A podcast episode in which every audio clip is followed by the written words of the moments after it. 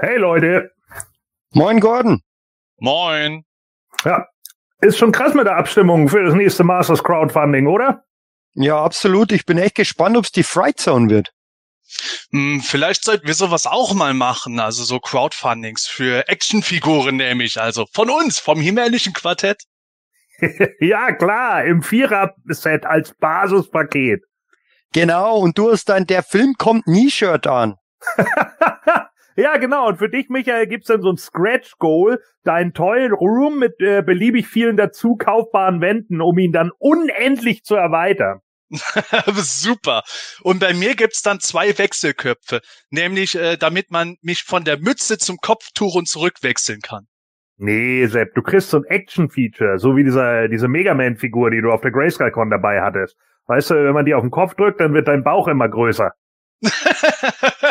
ja, das ist echt. Moment mal. Äh, und beim Manuel, warte mal, sag mal, warum, wo ist er überhaupt? Die Sendung geht doch gleich los. Keine Ahnung.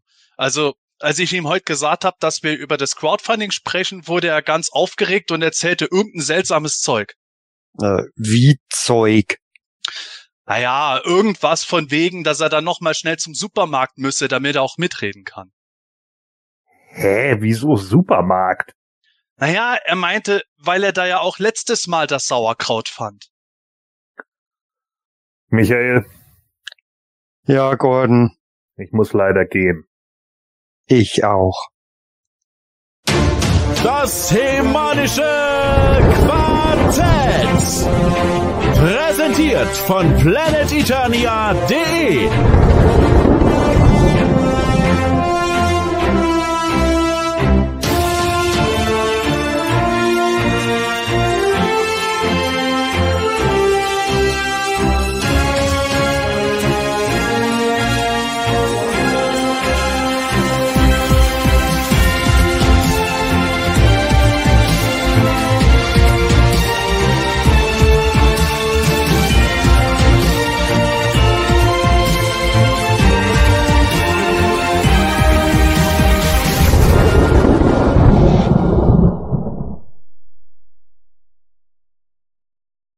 Nach der Sommerpause und unserer Live-Sendung auf der GrayscaleCon melden wir uns zurück aus unseren Sesseln. Genau, und das mit einem Thema passend zur jüngsten Abstimmung von Mattel. Genau, deshalb reden wir nämlich heute darüber, ob Crowdfundings heutzutage überhaupt noch was taugen. Und damit herzlich willkommen zu Folge 252 des Hemänischen Quartetts. Ich bin der Sebastian und bei mir sind der Michael und Gordon. Hallo ihr beiden. Hallo. Hallo. Ja, und ihr merkt es, der Manuel fehlt heute leider tatsächlich. Ja, wir sind heute zu dritt, ist ganz kurzfristig geschehen. Der Manuel, der konnte heute leider nicht dran teilnehmen an der Sendung, ist persönlich verhindert gewesen. Aber heute haben wir dann das gemänische Trio. Trotzdem Quartettzeit, das kriegen wir auch so gut rum. An dieser Stelle, hey Manuel, alles Gute. Bis zum nächsten Mal, dann bist du bestimmt wieder dabei. Und in diesem Sinne auch an euch alle ein herzliches Hallo, die im Live-Chat da sind, die gerade live zuschauen oder zuhören oder die nach der Sendung das zum Beispiel über Spotify oder sonst wo in ihre Kopfhörer reinkriegen. Genau, ähm, auch Hallo von meiner Seite. Ähm, Freue mich auch schon, wenn der Manuel beim nächsten Mal wieder dabei ist und ähm, wir haben ein paar spannende Themen mitgebracht. Äh, wird sicher wieder eine unterhaltsame Folge.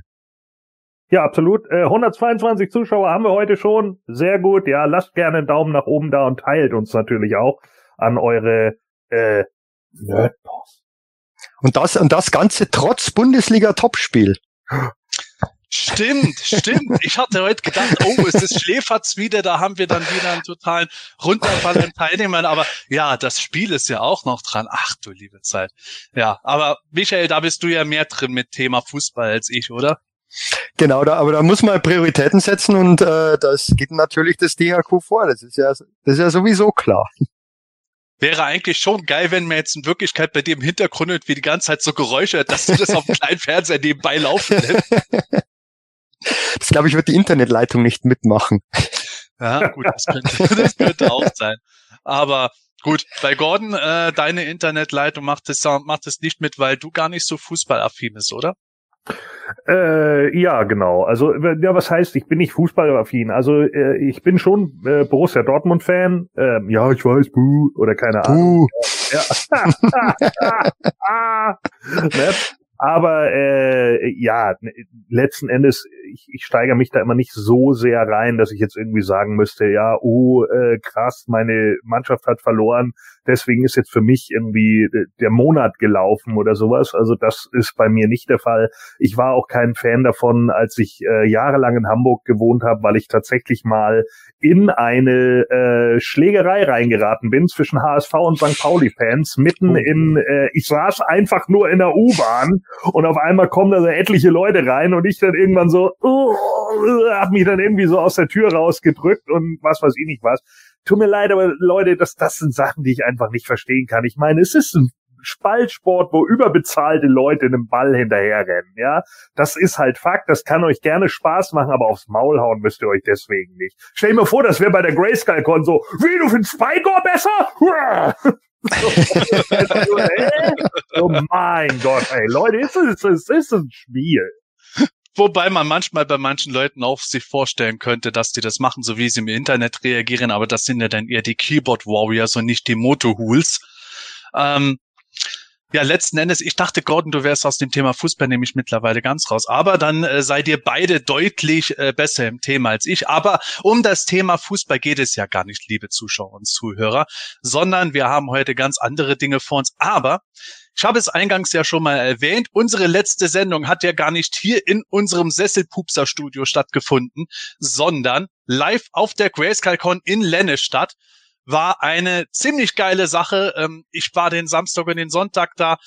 Michael und Gordon sind früher eingetroffen, Manuel ebenso. Und ja. wir hatten uns zusammen mit dem Welt der Meister Magazin den kleinen Stand geteilt, hatten da auch unsere Poster verkauft gehabt. Die werden wir auch im Übrigen noch in den Shop reinbringen. Ich habe schon ein paar Anfragen bekommen. Äh, keine Sorge, das kommt schon noch rein. Aber letzten Endes, wie immer, ganz viele tolle Erlebnisse und Begegnungen.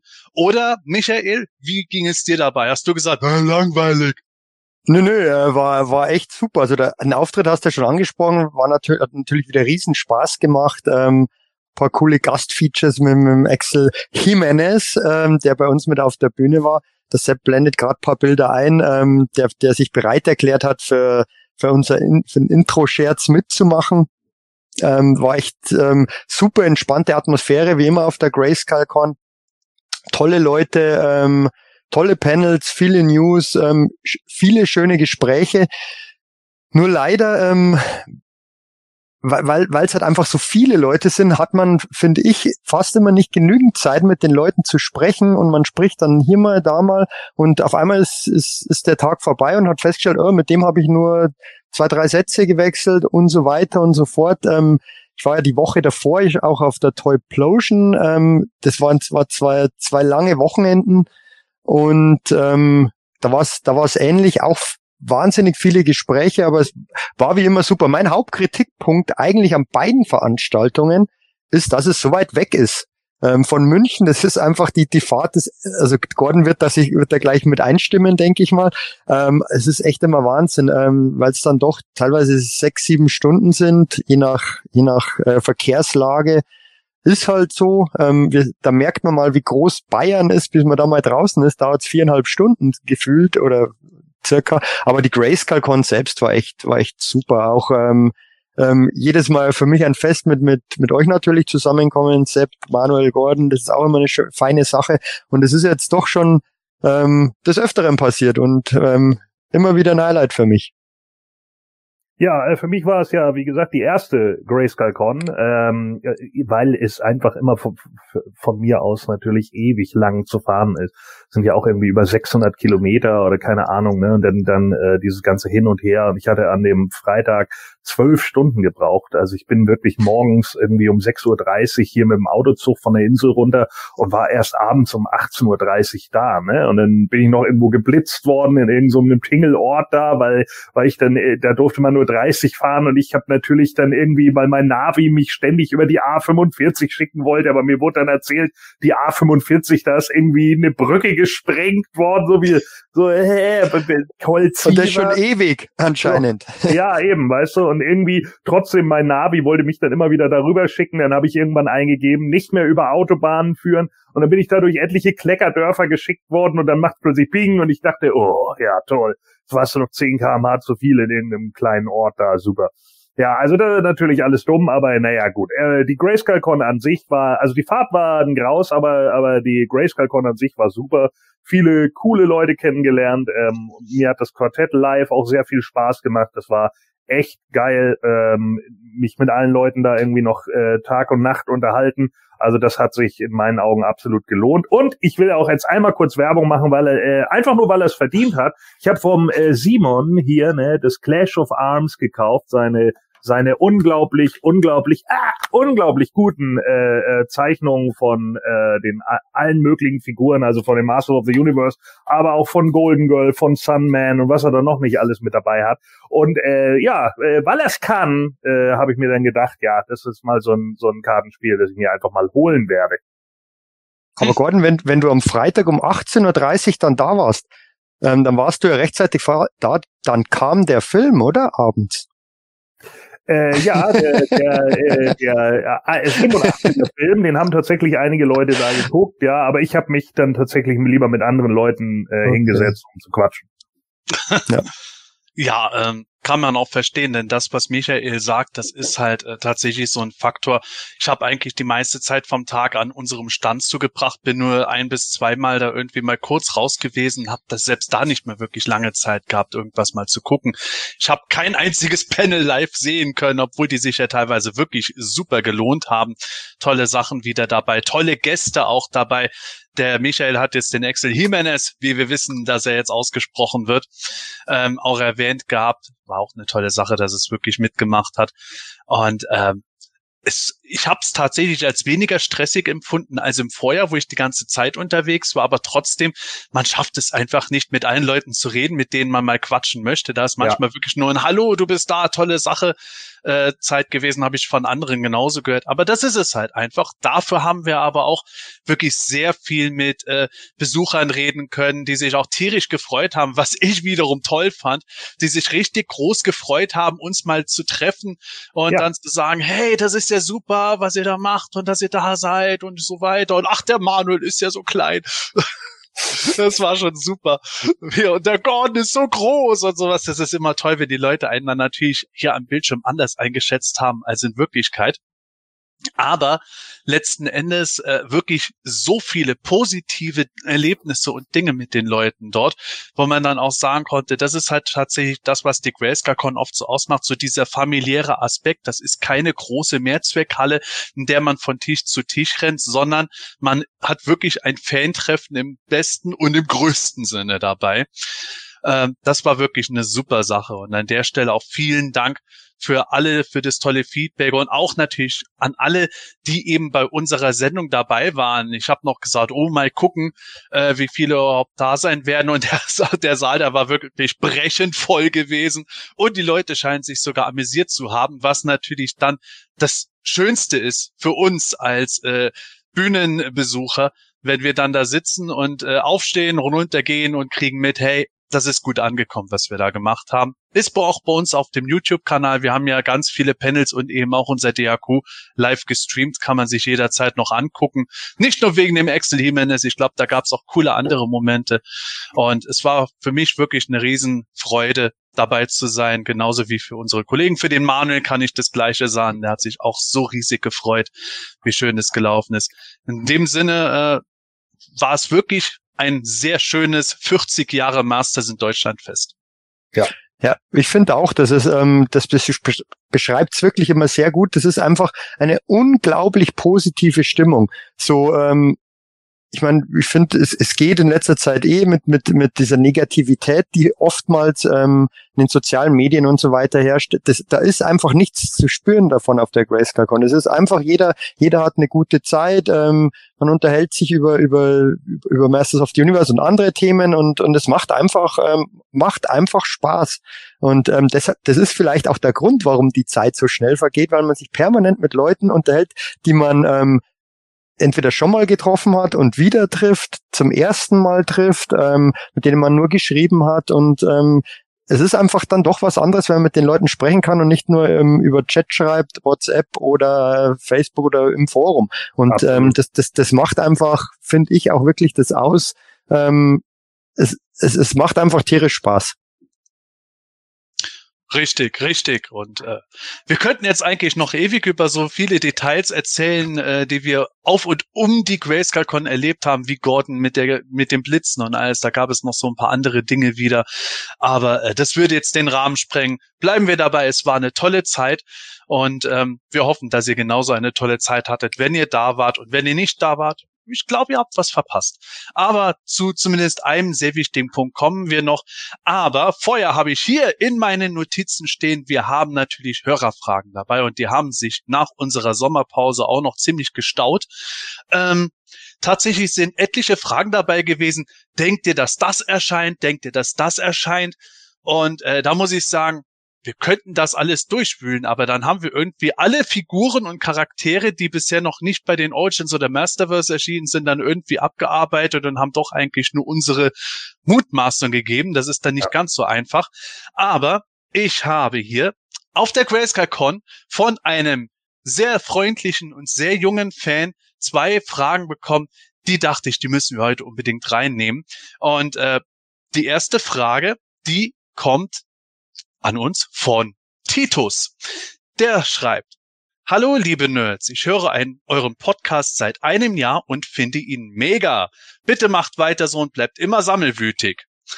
Was sagt ihr denn zu den Moto Classics Biografien? Ich finde sie bis auf ein paar Ausnahmen ganz gut, aber habt ihr eine Lieblingsbiografie? Hm, ähm, ich finde im Großen und Ganzen, ähm, am Anfang waren ja die Biografien sehr rudimentär. Ähm, das waren ja wirklich nur ganz kurze Texte, dann wurde es immer, immer mehr und wurde immer mehr verwoben. Ähm, es waren teilweise, finde ich, ganz gute Anleihen dabei, wenn, wenn, wenn irgendwelche, ähm, ja, Stories oder Origins aus Comics aufgegriffen wurden, aus verschiedensten Quellen. Das fand ich eigentlich immer ganz spannend, so diese kleinen Easter Eggs. Aber dann wurde es mir persönlich irgendwann mal zu ver, zu verschwurbelt irgendwie, dann, dann, dann wurde versucht, alles hinzudrehen und dann kamen die Ultimates und dann wurde wieder alles rückgängig gemacht und dann äh, gab es das Reawakening, also dann wird schon sehr, sehr abgefahren. Ähm, ich habe es immer ganz gerne gelesen, so Lieblingsbiografie, ähm, habe ich mal kurz drüber nachgedacht, habe ich in dem Sinn nicht. Ich fand die von Scareglow eigentlich gar, gar nicht schlecht. Ähm, mit, dass, dass er eben mit, mit, mit diesem Schloss, mit diesem Zubehör, das er dann halt dabei hat, diesen Schlüssel in, in dieser, in dieser weiß nicht, diesen, diesen Behälter ähm, und ist immer an, für immer an Castle Grayskull gebunden. Eigentlich, eigentlich ganz, ganz nett und dann auch so die, sogar die Classics Castle Grayskull, die man dann an der Seite bei so einem Tor mit diesem Schlüssel aufsperren kann. Ähm, fand, fand ich irgendwie ganz, ganz, ganz nett, aber eine Lieblingsbiografie in dem Sinn habe ich nicht. Ja, geht mir ähnlich. Ähm, also ist alright. Äh, ich weiß nicht, einige Sachen waren okay. Wir haben uns ja ein paar Mal, äh, wir haben ja nun alle möglichen Classics. Ich habe die ja damals immer äh, regelmäßig vorgelesen, wenn sie gerade neu waren und so, ne? Und habe ja dann auch schon immer meine Kommentare teilweise dazu abgegeben, weil manchmal ist es halt auch einfach so Blödsinn irgendwie, ne, der dann da irgendwie mit reingeschrieben wurde, wo man sich dann auch dachte, ja gut, jetzt versuchen sie es irgendwie. Und ich glaube, ich weiß nicht, wie oft ich äh, alleine das, das Kofferwort Second Ultimate Battleground in der Zeit gesagt habe, weil alles darauf hinauslief. Ne? Und da haben, ich weiß noch, dass wir irgendwann mal eine Folge hatten, wo wir uns alle darüber aufgeregt haben und gesagt haben, mein Gott, alles findet bei diesem Battleground statt. weißt du? Also tausend Sachen sind da passiert und dann wird Merman geköpft und dies und jenes und boah, und du denkst so, ja, okay. Einige Sachen waren okay. Ich fand das auch ganz in Ordnung, wie sie dann versucht haben, so ein paar Sachen miteinander zu verbinden. Ähm, das war schon okay. Andere Sachen waren mir dann teilweise ein bisschen zu sehr an den Haaren herbeigezogen. Ist okay, aber äh, ist jetzt auch nichts, wo ich tatsächlich sagen würde, boah, das ist mir so sehr alles im Gedächtnis geblieben, dass ich jetzt sage, ja, das nehme ich unbedingt bei mir im Kanon mit auf. Hm. Das geht mir tatsächlich ähnlich. Äh, Scarecrows Biografie ist auch eine, die mir als erstes in den Sinn gekommen ist, äh, weil ich das auch für einen Charakter, der eigentlich sehr unbeschrieben war und von dem man nie so richtig gewusst hat, was ist es jetzt bei dem, die hat den schon bereichert. Ähm, ich fand auch die Trapjaw Biografie eigentlich ganz gut. Das äh, war auch relativ straight dabei und äh, die Biografien wurden ja vom damaligen Brandmanager eigentlich fast komplett geschrieben, bis auf die späteren, nachdem er aufgehört hat. Das wurde er dann von zwei Leuten übernommen aus dem Fandom. Aber ja, was der Scott Knightley damals geschrieben hat, das ist halt sehr schnell irgendwie immer verschwurbelter geworden, wo man gemerkt hat, okay, jetzt geht es gar nicht mehr um Biografien, jetzt versucht er irgendwelche Stories zu erzählen, äh, die er sich da irgendwie ausgedacht hat, die vielleicht auch nicht so schlecht sind, aber dann waren sie wieder seltsam geschrieben. Deswegen fallen mir immer so die Sachen ein, die mich am meisten gestört haben. Und äh, ich müsste tatsächlich durch die, ich glaube, es sind über 200 gewesen, Biografien mich nochmal durchlesen, um sagen zu können, oh, die eine fand ich mega genial. Aber äh, Trapjaw ist definitiv eine, die mir soweit gut gefallen hat, eben weil da nicht so viel geschwurbelt wurde. Ja, dann äh, würde ich sagen, gehen wir direkt zur zweiten Frage. Die kommt ja auch vom Titus. Ja, die lese ich mal vor. Und zwar geht es darum, er fragt, welche Masterverse New Eternia Figur mögt ihr am meisten? Liebe Grüße, der jüngste Sammler und Nerd Titus. Ja, Michael. Ja, ähm, wahrscheinlich ähm, für viele leicht zu erraten. Ähm, Gerade erst erschienen. Ähm, tatsächlich Webster jetzt momentan meine Lieblingsfigur. Was? Ja, Überraschung, ähm, weil der wirklich, also top umgesetzt ist, viele coole neue Features. Ähm, mir gefällt es total mit den Augen, mit, mit diesen zwei Dingen da oben, die, die, die wenn das Licht drauf leuchtet, dass die wirklich so ähm, lichtdurchlässig sind. Und das finde ich einfach gut umgesetzt. Aber es gibt auch noch andere, die ich toll finde. Whiplash zum Beispiel, das finde ich eine großartige Umsetzung. Ähm, Gerade mit den, dem Konzeptzeichnungslook. Dann New Eternia Faker und Clawful finde ich super. Also die, in der New Eternia Line wird meiner Meinung nach schon sehr, sehr viel richtig gemacht. Und auch ganz oben noch mit dabei ist zwar jetzt nicht direkt auf die Frage abzielend, ähm, weil es nicht New Eternias ist. Ich bin nach wie vor begeistert von Slushhead. Slushhead finde ich großartig ja. umgesetzt bei Masterverse. Also da, ähm, die Line wird besser und besser, finde ich. Ich gehe da mal ganz kurz rein. Äh, mir geht's ähnlich. Ich fand den Slushhead auch mit am coolsten tatsächlich von den Figuren, ähm, weil er einfach irgendwie, er hat, er hat das irgendwie cool hinbekommen, Actionfigur und gleichzeitig Cartoon-Look ineinander zu vereinen. Und das fand ich halt echt stark. Vor allen Dingen, weil er so viel äh, massig Zubehör hat. Aber ich enthalte mich da trotz alledem, weil wie gesagt, ich sammle die Masterverse nicht und äh, deswegen ist es für mich tatsächlich auch nicht so relevant. Es gibt einige, die sage ich auch, die sehen echt okay aus und so weiter und so fort, aber andere Sachen, wo ich einfach auch gesagt habe, nee, so, so wie es dem Sepp ja auch teilweise geht, äh, äh, wenn, wenn die Figuren irgendwie zu sehr dann wieder stoisch sind, äh, wenig, wenig Neuerungen haben und irgendwie mehr oder minder dann nur wieder so eine Masterverse-Figur von einer eigentlichen Origins-Figur rauskommt, das finde ich immer ein bisschen lahm. ja, ähm, da gibt es natürlich bei der lahmen Seite bei Masterverse, äh, bei New Eternia äh, auch so die ein oder andere Figur, die ich auch nicht so ideal finde, auf die andere aber widersteht. Ich war zum Beispiel sehr von Man Faces enttäuscht, während ich weiß, der Michael mochte den total gerne. Mhm. Da haben wir und, und liebe äh, Zuhörer, das geht auch bei aller Leidenschaft. Man kann auch sehr äh, freundschaftlich und sachlich über etwas reden, auch wenn man an kompletten gegensätzlichen Meinungen festhält. Ähm, aber es geht ja um die Lieblingsfigur. Slushhead habe ich noch nicht. Vielleicht wird er meine neue Masterverse äh, Lieblingsfigur, aber der ist ja auch nicht wirklich New Eternia und deswegen ja. ich stehe total auf Clawful. Ja. Also Ripley war eigentlich meine Lieblingsfigur, aber äh, nach dem Clawful da war, der ist für mich sogar noch ein Stück runder. Ich finde den einfach großartig mit seinem Zubehör mhm. und allem. Und ja, wir wissen, die Figuren, die sind im Handel in der UVP sehr teuer und gerade die Deluxe-Figuren ja noch mehr. Aber der reißt mich nach wie vor jedes Mal, wenn ich mir den angucke. Dann warte auf Webstore.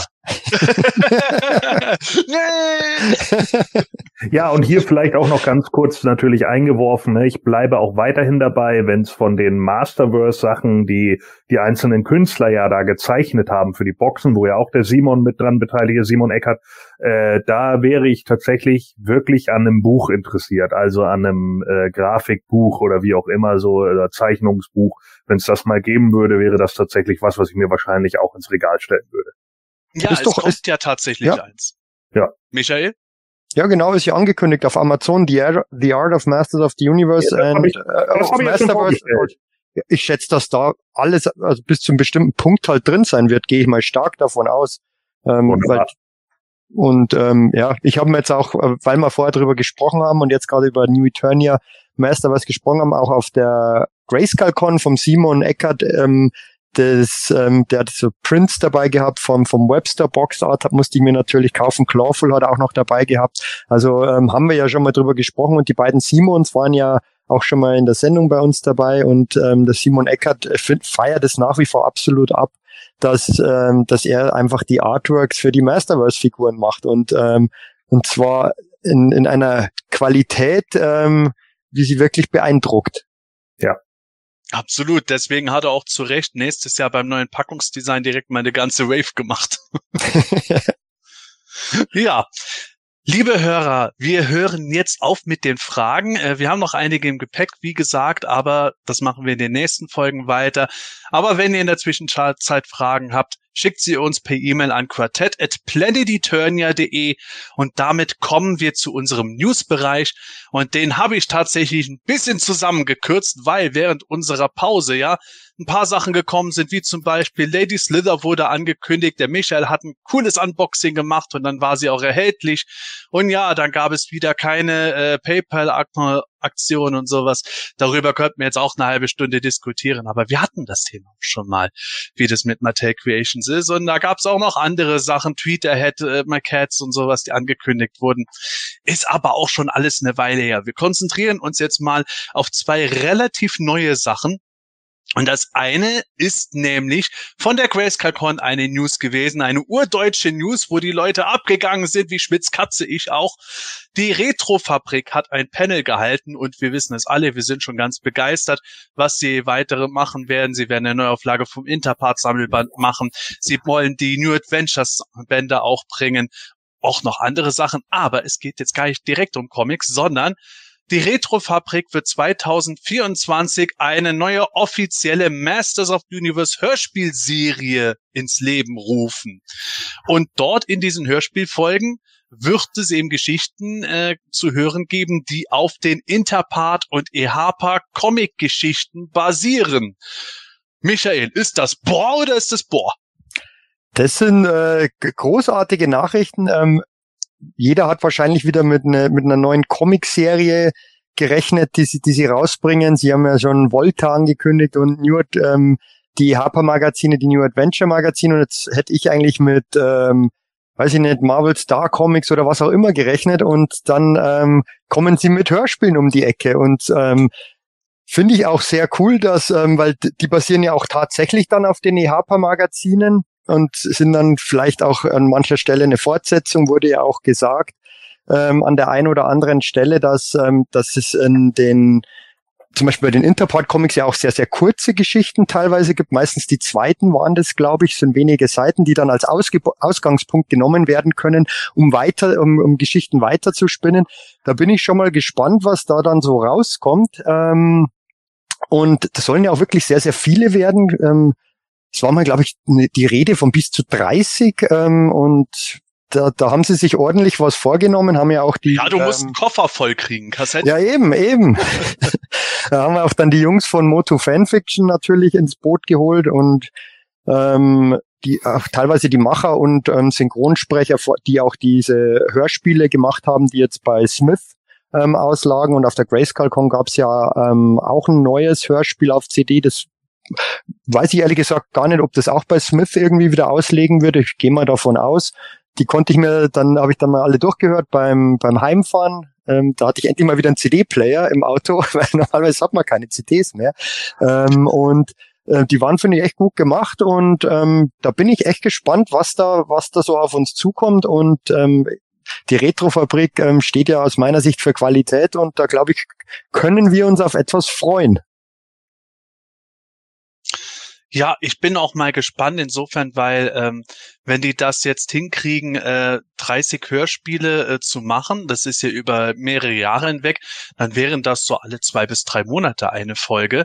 Und ähm, ja, was da halt dann für ein Potenzial dabei ist. Ich meine, ich war immer ein größerer Harper-Fan als Interpart-Fan, aber alleine die Geschichte vom Schädelberg, der sogar bei den Origins Minicomics schon Einzug gehalten hat und sträflicherweise nicht im äh, Minicomic zu den Skeleton Warriors dabei war.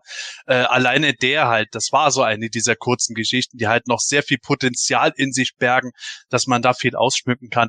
Das wird eine coole Sache und du hast es schon richtig gesagt, die Leute von Moto Fanfiction sind dabei, die von Artefakte der Macht und auch die von den äh, Masters Fan-Hörspielen, die gerade ähm, bei Smith Toys erhältlich waren. Das dritte, das gab es ja vorab schon auf der Grayscale-Con, das kommt ja auch noch mal irgendwann raus. Ähm, da sind halt schon Leute ihres Fachs dabei. Ich muss schon sagen, so geil ich äh, Hörspiele finde, ich bin sehr gespannt, was sie da machen. Bin natürlich auch sehr auf die Hörer, äh, Hörer sage ich schon, auf die Sprecher gespannt, weil ich muss zugeben, ich bin damit irgendwie sehr heikel und ähm, hoffe, hoffe, dass das richtig äh, gut dann auch für mich persönlich wird, aber so viele Leute, wie sich darüber gefreut haben, ich glaube, äh, eine größere Sensation hätten sie eigentlich nicht bringen können. Ja, schon äh, absolut super und ich bleibe natürlich dabei, wir müssen irgendwo einen Cameo-Auftritt haben als die wilden vier.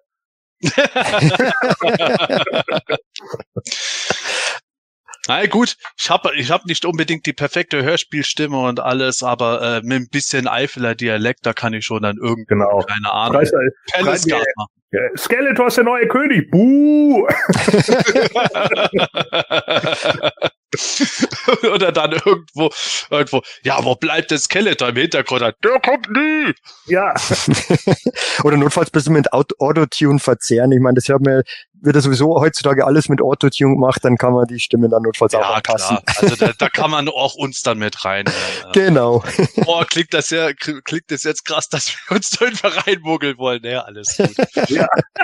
Ja. wir machen ja vielleicht nach Ende diesen Jahres unser eigenes Hörspiel. Das ist dann schon schlecht genug, wenn man uns da drin hört. Ja, ja das zur ersten News. Die zweite News, die geht eigentlich schon in Richtung von unserem Hauptthema Crowdfunding. Denn kurz vor der GrayscaleCon wurde bekannt gegeben, Mattel möchte ein neues sie nannten es Large Size Crowdfunding machen, also ein Masters of the Universe Crowdfunding, so wie es mit dem Eternia Playset war, wieder für einen Großartikel, aber wir wissen noch nicht, um was es geht. Es gab eine Abstimmung aber über welchen Artikel es gehen sollte. Und äh, ja, wir, wir, wir warten im Moment noch auf das Ergebnis, das ist noch nicht bekannt gegeben, aber zur Auswahl standen diese hier. Die Fright Zone, das Snake Lair, eine Festung für die Schlangenmenschen, der Attack Track im Filmation Design mit einem Filmation äh, Small Track, der hinten rausfahren kann, ein Doom Tower, der frappant an die Fright Zone aus dem Shiva Cartoon erinnert und dann noch ich weiß es gar nicht mehr, wie er genau hieß, äh, Command Crawler, genau, Command Crawler war es, ein Horde Tank, Panzer, wie auch immer ihr es nennen wollt. Diese standen zur Auswahl, diese fünf. Wie gesagt, wir wissen noch nicht, welches Ergebnis da ist, aber darüber können wir jetzt erstmal reden mit der beginnenden Frage. Gordon, hast du an der Abstimmung teilgenommen? Und wenn ja, für was hast du gestimmt? Ja, also es ist ja eine äh, Geheimwahl, ne? Das, ja, ich habe daran teilgenommen und ich habe natürlich, äh, ich habe natürlich die Fright Zone und das Snake Layer gewählt.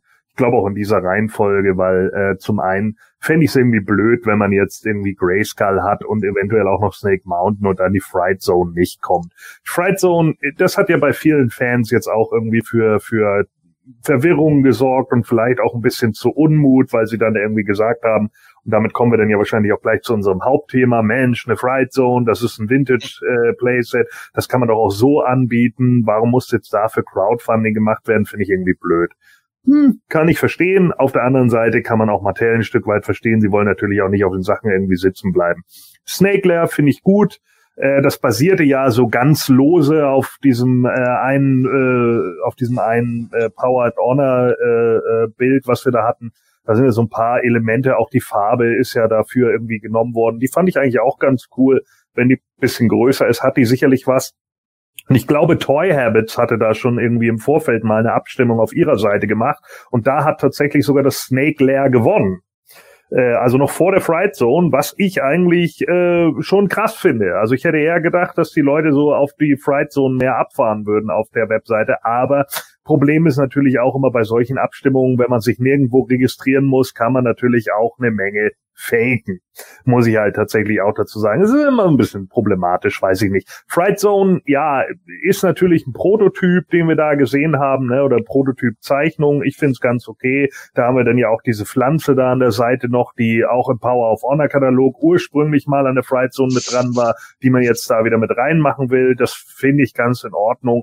Aber ich glaube, viele werden äh, vielleicht auch nicht ganz so überzeugt sein von der, wenn sie jetzt hinterher so aussieht und eben nicht äh, wie die äh, Vintage äh, Fright Zone. Also weiß ich nicht, das äh, kann ein zweischneidiges Schwert sein. Ich habe damit grundlegend kein Problem, aber ähm, es gibt ja immer Leute, wenn die, ne, wenn das Ding dann nicht wirklich wie Vintage aussieht, dann sagen die sich halt auch, ah, nee, komm, das sind jetzt so Verschlimmbesserungen und was weiß ich nicht was. Das Den ist doch nicht die Fright Zone. ja, genau.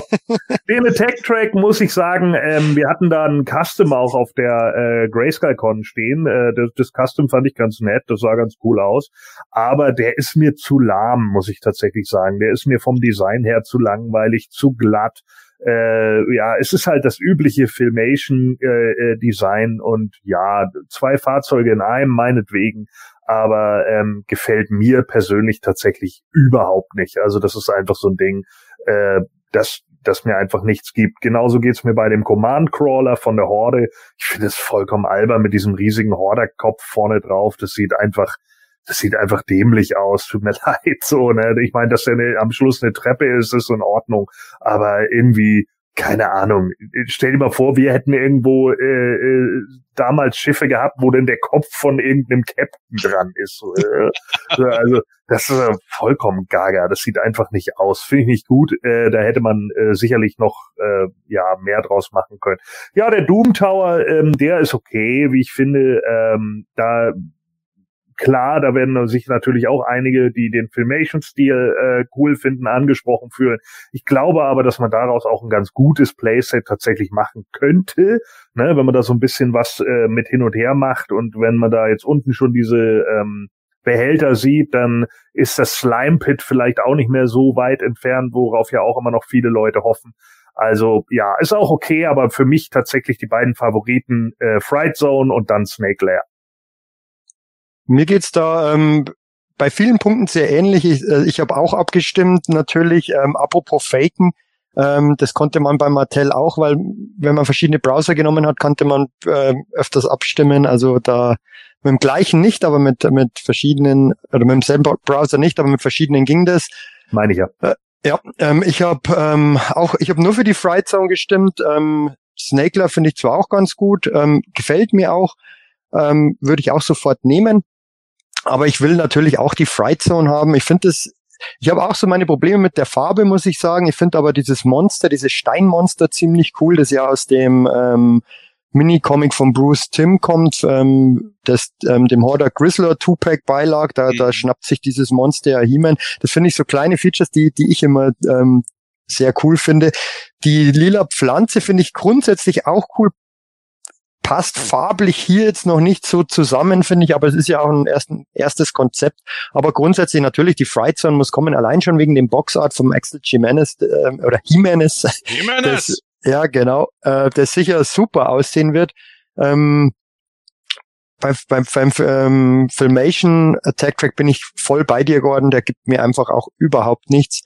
Ähm, zu der Umfrage da bei Toy Habits könnte ich mir durchaus vorstellen, dass ähm, da natürlich hauptsächlich ähm, Fans teilnehmen aus den USA und die sind einfach, wie wir wissen, mehr durch den Filmation-Cartoon geprägt und ähm, die finden vielleicht die Vintage Fright Zone ähm, nicht ganz so gut und sind mehr auf dieses Filmation-Ding aus. Weiß ich nicht, das ist nur eine Theorie, weil es ist schon verwunderlich, dass die Vintage Fright Zone da nicht auf Platz eins landet, selbst bei so einer Abfrage. Das hat mich dann doch sehr gewundert. Und der, der, der Doom Tower da, der ist wahrscheinlich auch ein bisschen zu weit weg dann von der Film Filmation Fright Zone. Ich glaube, also es sind zumindest große Ähnlichkeiten zu erkennen mit einem DC-Comic, ähm, ich glaube Eternia War war das, wo die Horde ähm, den Planeten übernimmt und überall kommen so diese, diese ja, Filmation Fright Zone ähnlichen Gebilde heraus und da gibt's eines, das sieht fast eins zu eins wie dieser mhm. Doom Tower aus. Ich weiß nicht, ob, ob das auch darauf hin eine Anspielung ist, kann Würde durchaus ich sein. fast drauf wetten, weil sie dafür da ja auch rechtlich deutlich freier sind, als wenn sie jetzt irgendwas aus dem Filmation Cartoon, was sowieso sehr schwer in anständiger Größe umsetzbar wäre, übernehmen müssen. Ja, eben glaube ich auch. Und ähm, wo ich was ich allerdings ganz cool finde, irgendwie vom Design, ist dieser Horde Command Crawler. Ähm, weiß auch nicht warum, der gefällt mir irgendwie. Ich meine, dieses Hordak hat ja überall seinen Kopf vorne drauf gehabt. Wenn er sich im, im Filmation Cartoon in eine Rakete verwandelt hat, dann war ja auch sein Kopf vorne drauf. Von dem her finde ich, passt das ganz gut. Ich bräuchte den jetzt überhaupt nicht, aber ich finde eigentlich das Design gar nicht mal so schlecht. Ähm, die Auswahl zielt meiner Meinung nach natürlich sehr deutlich darauf ab, dass es entweder die Fright Zone oder das Snake Lair wird. Ich glaube nicht, dass der Filmation Attack Track, auch wenn Filmation sehr beliebt ist, ähm, eine große Chance hat. Bin mal auf die Auswertung gespannt, aber ähm, ich sehe auch die beiden ganz weit vorne, Fright Zone und Snake Lair.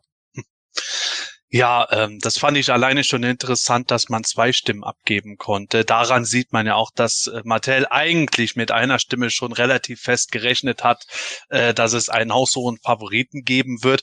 Und wenn man Origins kennt und die Sammler der Origins, es muss ja alles wie früher sein. Dazu gehört natürlich auch die Fright Zone.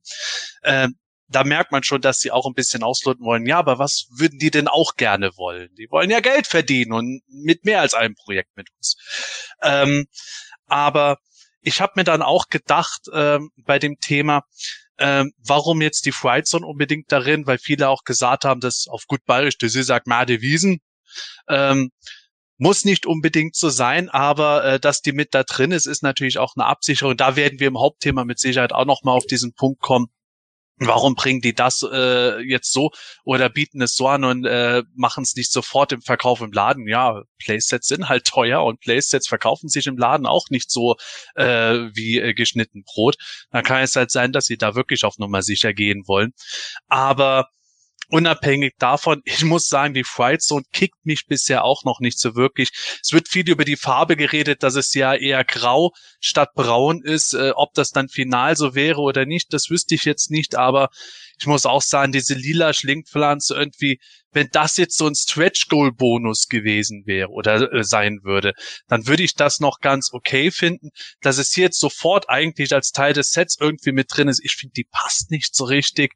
Und auch äh, genauso diese äh, Fußfalle, das Steinmonster, eigentlich ist es ja beim Playset eine Felsenfalle, bin ich jetzt auch nicht so ganz überzeugt. Ich muss aber auch sagen, das Fright Zone Playset aus den 80ern war nie mein Lieblingsplayset. Ich fand immer, dass es ein bisschen unter Potenzial war und deswegen ist es bei dem Set auch bei mir, wo ich sage, kann man da vielleicht noch ein bisschen mehr machen? Ich hätte halt gern noch irgendwo ein bisschen Innenleben oder ein Slime Pit noch dazu, wie auch immer. Slime Pit würden, werden sie vielleicht wirklich äh, besser wie ein Talonfighter rausbringen können, aber trotzdem irgendwie, ich hätte gern ein bisschen mehr dabei gehabt. Nichtsdestotrotz habe ich für die Fright Zone gestimmt, alleine, um, weil ich gedacht habe, naja, wenn ich jetzt am Ende für den äh, Command Crawler stimme und der wird es dann auch noch, dann gucke ich genauso komisch wie alle anderen aus der Wäsche. Der kickt mich halt überhaupt nicht. Ich sehe schon irgendwie das Prinzip, das sie machen, weil man muss ja sehen, es gibt etliche Crowdfundings von diversen Anbietern und der große Mitbewerber Hasbro, der macht sehr erfolgreiche G.I. Joe Crowdfundings, wo der His-Tank da eigentlich das Vergleichsfahrzeug wäre. Dass sie dann versuchen, hey, geht das gleiche auch bei Moto, könnte ich schon irgendwo verstehen. Trotzdem finde ich nach dem jetzigen Konzept vollkommen uninteressant, weil was bringt mir ein Kasten, den ich aufklappen kann und eine Figur reinsetze, nur damit er da steht. Ähnlich ist es bei mir mit dem Filmation Attack Track. Ich fand das Design nie gut. Und äh, für mich ist es einfach ein großer, schwerer Kasten. Das ist für mich wieder der Vergleich zum Thunder Tank von den Thundercats, den Super Seven gemacht hatte. Der hat mir auch nicht gut gefallen, ist aber durchgekommen. Leute sind beeindruckt, einfach weil er verdammt groß ist. Ich glaube, auch das ist so ein bisschen der Vergleichswert, den sie da angestrebt haben. Dass der Small Track noch dabei wäre, wäre grundlegend für mich okay. Ich könnte mir sogar vorstellen, wenn sie den wie das Toy und nicht wie im Cartoon designen würden, dann könnten sie natürlich die rote Version auch nochmal separat anbieten. Da haben sie dann nochmal ein bisschen Geld gespart mit Recycling. ich warte ja auch noch auf den blauen Top Toys Road Tripper. Aber ähm, ja, der kickt mich überhaupt nicht. Und äh, das das Command Center der Horde, das hatte mich schon sehr gereizt, eben weil ich gedacht habe, ah, das ist eine nette Idee, den Formation Fright so einen Stil reinzubringen.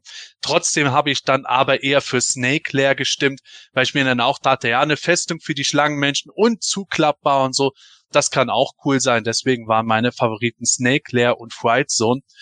Und ich kann mir ehrlich gesagt vorstellen, dass auch bei dieser Online-Umfrage auch das Snake Lair relativ weit vorne lag, weil viele vielleicht auch gedacht haben, ja gut, die Fright Zone, die wird es höchstwahrscheinlich sowieso, stimme ich doch mal für meine zwei Runner-Ups äh, ab. Also für die, für meine persönlichen Zweitplatzierten lass die Fright Zone außen vor, weil für die schon genug abstimmen werden. Wenn sich das nur genug Leute gedacht haben, dann stimmt natürlich am Ende keiner für die Fright Zone. Und äh, dann gucken alle, äh, ich dachte, du hast abgestimmt. Nö, ich dachte du. Das könnte natürlich auch die Dynamik sein. Aber wir müssen jetzt erstmal abwarten, wann Mattel überhaupt Näheres bekannt gibt. Werden sie dann noch weitere Auswahlmöglichkeiten bei dem Hauptplatzierten anbieten oder nicht? Äh, haben sie noch irgendwas im Petto, das wir in den Designs bisher nicht sehen? Schauen wir mal. Aber ich glaube, es wird so oder so keine billige Sache, oder Gordon? Nee, natürlich. Also ähm, ich vermute halt. Oh, auch. deine Stimme ist weg. Hallo? Jetzt, jetzt geht's wieder. Da. Jetzt geht's wieder, okay. Ja, keine Ahnung. StreamYard, ne? Hey! So, ähm, ja, nee, also ich, ich, ich gehe auch davon aus, eine, eine ganz günstige Sache wird's natürlich nicht werden. Ähm, ich bin ja sowieso äh, Playset ich habe ja gesagt, ich steige da eigentlich eher nicht mehr ein. Äh, ich hatte mir jetzt ja auch die Grayskull nur geholt, weil sie bei Smith halt wirklich für ein Abel und ein Ei hinterhergeworfen wird. Ne? Aber wenn das jetzt wieder so ein Set wird, wo ich dann da hinterher auch irgendwie 500, 600 Öcken für bezahlen muss, sage ich gleich, dann bin ich sehr wahrscheinlich raus. Also dann bin ich nicht dabei. Ich war ja auch bei der Eternia nicht dabei, ähm, weil ganz einfach aus dem Grund, dass ähm, ich mir mehr aus den Figuren mache und tatsächlich auch nicht so viel Platz. Äh, ich habe ja halt nicht das Playset, wo man immer weiter anbauen kann, wie der Michael, sondern bei mir ist es halt dann irgendwie so ein Stück weit so ein Platzmangel. Und äh, ich bin auch jetzt momentan schon überlegen, ob ich einige von meinen Classics-Fahrzeugen und so, weil bei den Classics habe ich ja tatsächlich noch eigentlich alles mitbekommen, ich glaube außer der Snake Mountain, äh, ob ich die eventuell auch erstmal irgendwo auf dem Boden einlagere oder so, damit ich mehr Platz für andere Figuren noch habe, weil ich halt, ja, wie gesagt, auch nicht nur Masters of the Universe sammle, sondern auch noch unglaublich viele andere Sachen. Ja, genau. Ne? Und äh, da ich sie ja original verpackt sammle und nicht auspacke, sonst hätte ich natürlich wahrscheinlich noch mehr Platz irgendwie in meinem Raum, aber das ist ja eben nicht der Fall. Äh, deswegen, ich warte mal ab. Ich warte mal ab, was es kosten soll und dann überlege ich es mir. Das ist ja bei mir der Vorteil, weil ich sammle, weil ich habe ja den Platz, deswegen sammle ich original verpackt und ausgepackt bei den Origins, weil ja. sonst, sonst, sonst wirkt so leer hier irgendwie. Ja, ähm, ja. Naja, aber du hast völlig recht, das, das nimmt natürlich unfassbar viel Platz weg und ich glaube auch, dass das, ähm, egal was es von diesen Artikeln wird, weil die sind alle sehr groß, glaube ich, wenn, wenn diese Relationen stimmen, die da zu sehen sind. Bei der, bei der Freizone sieht man ja keine Relation, aber äh, bei den anderen sind ja teilweise Figuren dabei ähm, als Vergleichs, ähm, Maßstab, dann, dann werden wir da, glaube ich, auch, ähm, vor allem wenn der Versand noch äh, wieder noch dazukommt, sicher bei ja, 300, 400 Euro, vielleicht auch mehr sein. Man muss gucken. Und ähm, ja, aber ich meine, da werden wir jetzt gleich darauf zu sprechen kommen. Ähm, bei bestimmten Sachen glaube ich halt einfach, dass mittlerweile ähm, eine Grenze erreicht ist, weil dieser, dieser Mega-Hype auch irgendwie so, so bisschen gefühlt vorbei ist, dass, dass, dass nicht sicher wäre, dass die, oder alles andere als sicher wäre aus meiner Sicht, dass die Fright Zone außerhalb von einem Crowdfunding noch ähm, kommen würde. Weil ähm, ein Aspekt ist natürlich, dass diese Playsets im Super ähm, oder im, im, im, ja, bei Smith oder wo auch immer ähm, im stationären Handel unfassbar viel Pl Platz wegnehmen. Wenn ich allein die Snake Mountain Box jetzt ansehe, ähm, die ist zwar nicht ganz so hoch wie die die wie Castle Grayskull, aber das, das nimmt einfach unglaublich viel Platz im Regal weg. Und ähm, Gordon hat es gerade angesprochen, bei Smith für, ich glaube, 30 Euro oder was ähm, jetzt zu bekommen, ähm, liegt auch da, liegt wahrscheinlich nicht daran, weil sie sich so blendend verkauft ähm, hat. Kann natürlich ah. sein, dass sie auch, auch ordentlich überproduziert haben, auch nicht auszuschließen, aber das ist sicher auch noch so ein Aspekt und deshalb ähm, steigt Mattel wahrscheinlich, wie es auch andere Hersteller machen, mehr und mehr in, in dieses Thema Crowdfunding ein, wo man, da, wo man, wobei wir dann eigentlich mitten im Hauptthema schon wären. Ah, Richtig. Clever. Wunderbar, wunderbare Überleitung, Michel. Dann kommen wir doch zum Hauptthema Crowdfundings. Taugen die was, taugen die nichts, sind die noch zeitgemäß, haben die sich verlebt, liegt es vielleicht am Hersteller, liegt es an den Angeboten, was auch immer. Das ist unser großes Thema jetzt eben basierend auf der Abstimmung zum nächsten Crowdfunding. Und wir wissen es schon, das letzte war ja das Eternia Playset und äh, das ist bis heute auch immer noch ein Diskussionspunkt. Aber starten wir doch mal von Anfang an. Warum gibt es überhaupt Crowdfundings? Grundlegend würde ich mal sagen, Crowdfunding unabhängig von dem, was auch die großen Hersteller machen, ist eigentlich damit gestartet, dass jemand gesagt hat, jo, ich würde gern was machen, mir fehlt die Kohle. Wenn ihr die Kohle gebt, kann ich das machen und ihr kriegt das. Oder? Gordon? Ja, jein. Also das äh, kommt ja immer drauf an. Ne? Es kommt ja immer drauf an. Es gab ja auch solche äh, Sachen wie Kickstarter oder sonst irgendwie was, ne, wo dann Leute irgendwie ihre Sachen dann irgendwie gemacht haben und dann hatte man plötzlich keine Garantien oder sonst irgendwie was, ne, dass man das Geld eventuell nicht zurückbekommt, wenn es dann doch nicht stattfindet und so weiter und so fort. Das war natürlich eine Zeit lang auch immer so ein bisschen Gamble. Ne? Man musste immer gucken irgendwie, äh, ja, investiere ich das jetzt und eventuell ist mein Geld sogar weg. Also das haben wir ja auch schon gesehen. Wir haben ja auch Leute gesehen, die sich dann einfach mit dem Geld verdünnisiert haben und dann mhm. äh, plötzlich irgendwelche ähm, ja, Fahndungen ausgeschrieben wurden und und und. Das war natürlich ein großes Problem. Man hat jetzt ja auch mittlerweile versucht, das so ein bisschen sicherer zu machen, dass es halt tatsächlich wirklich soweit ist, erst wenn das ganze Projekt irgendwie ins Rollen kommt, dass dann irgendwie das Geld genommen wurde, war aber am Anfang nicht immer der Fall. Ne? Und äh, ja, genau darum geht's. Das ist ja dann, wenn äh, äh, alle Deutschen halt viel kaufen, ne? Crowdfunding. äh, dann bis zum nächsten Mal. Ja. ne, aber du hast völlig recht. Im, im Prinzip ähm, kann ich mich nur an eins erinnern von den von den Four Horsemen, die damals die Mythic Legions, glaube ich, als Crowdfunding gestartet haben mit, mit vielen Zusatzpaketen und, und, und, und da noch was dazu, da noch was dazu. Dann sind wir auch schnell bei dem Thema Stretch Goal. Und ähm, es ist halt im Prinzip ähm, für entweder eine kleinere Firma, die, die was starten will, oder für eine größere Firma, äh, bringt es einfach Sicherheit. Die ähm, schauen, wie ist, wie ich ähm, der Demand und ähm, der wird abgefragt und wenn genügend Leute dabei sind, dann kommen sie. Ähm, haben wir bei den Classics gehabt, zum Beispiel mit Castle Grayskull ähm, oder Snake Mountain und wenn das halt kommt, wenn, es genügend Leute wollen, ähm, kommt's halt. Und ich finde das eigentlich äh, auch heutzutage noch und damals auch schon ein, eigentlich eine gute, einen guten Weg, ähm, Sachen rauszubringen, die unter Umständen sonst vielleicht nicht möglich gewesen wären. Ähm, Natürlich sind die häufig relativ teuer, weil es nicht in diesen Riesenmengen produziert werden und meistens riesige oder oftmals riesige Artikel sind oder ganze Waves, wie damals bei, bei den Mythic Legions, bei den Four Horsemen, ähm, da gab es ja zig Stretch Goals ähm, und, und dann kommt natürlich einiges zusammen, vor allem wenn man dann auch Komplettsammler ist. Ähm, aber grundsätzlich finde ich das eigentlich nach wie vor ähm, ein, ein schönes Ding, um, um solche großen Projekte wie zum Beispiel Eternia auch möglich zu machen. Wäre wär schlichtweg nicht möglich gewesen sonst. Ja, ähm, das ist im Grunde auch schon äh, so ein guter Punkt. Was, was ist sonst nicht möglich gewesen? Das ist ja oft so die Basis bei den Crowdfundings, äh, wo man sagt, hey, ohne das Crowdfunding hätte jemand einfach nicht die Kohle um irgendwas zu machen. Reden wir jetzt einfach von Crowdfundings in dem Falle, äh, wenn irgendein Projekt realisiert wird. Es gibt ja genug, die gescheitert sind. Gordon hat es auch schon angesprochen, wo einer sich auch mit dem Geld dann verdünnisiert hat. Ja gab es auch schon mehr als genug. Ich habe zum Beispiel von unserem XDR-Cooler, dem äh, Matthias, dem Maker 23, auf der GrayscaleCon äh, zwei tolle Bücher bekommen über Toylands, die äh, nie produziert wurden oder Waves aus Toylands, die nie produziert wurden. Das ist auch ein Crowdfunding gewesen, als diese Bücher gemacht wurden. Waren auch nicht ganz günstig, aber hätte es so höchstwahrscheinlich auch nie gegeben.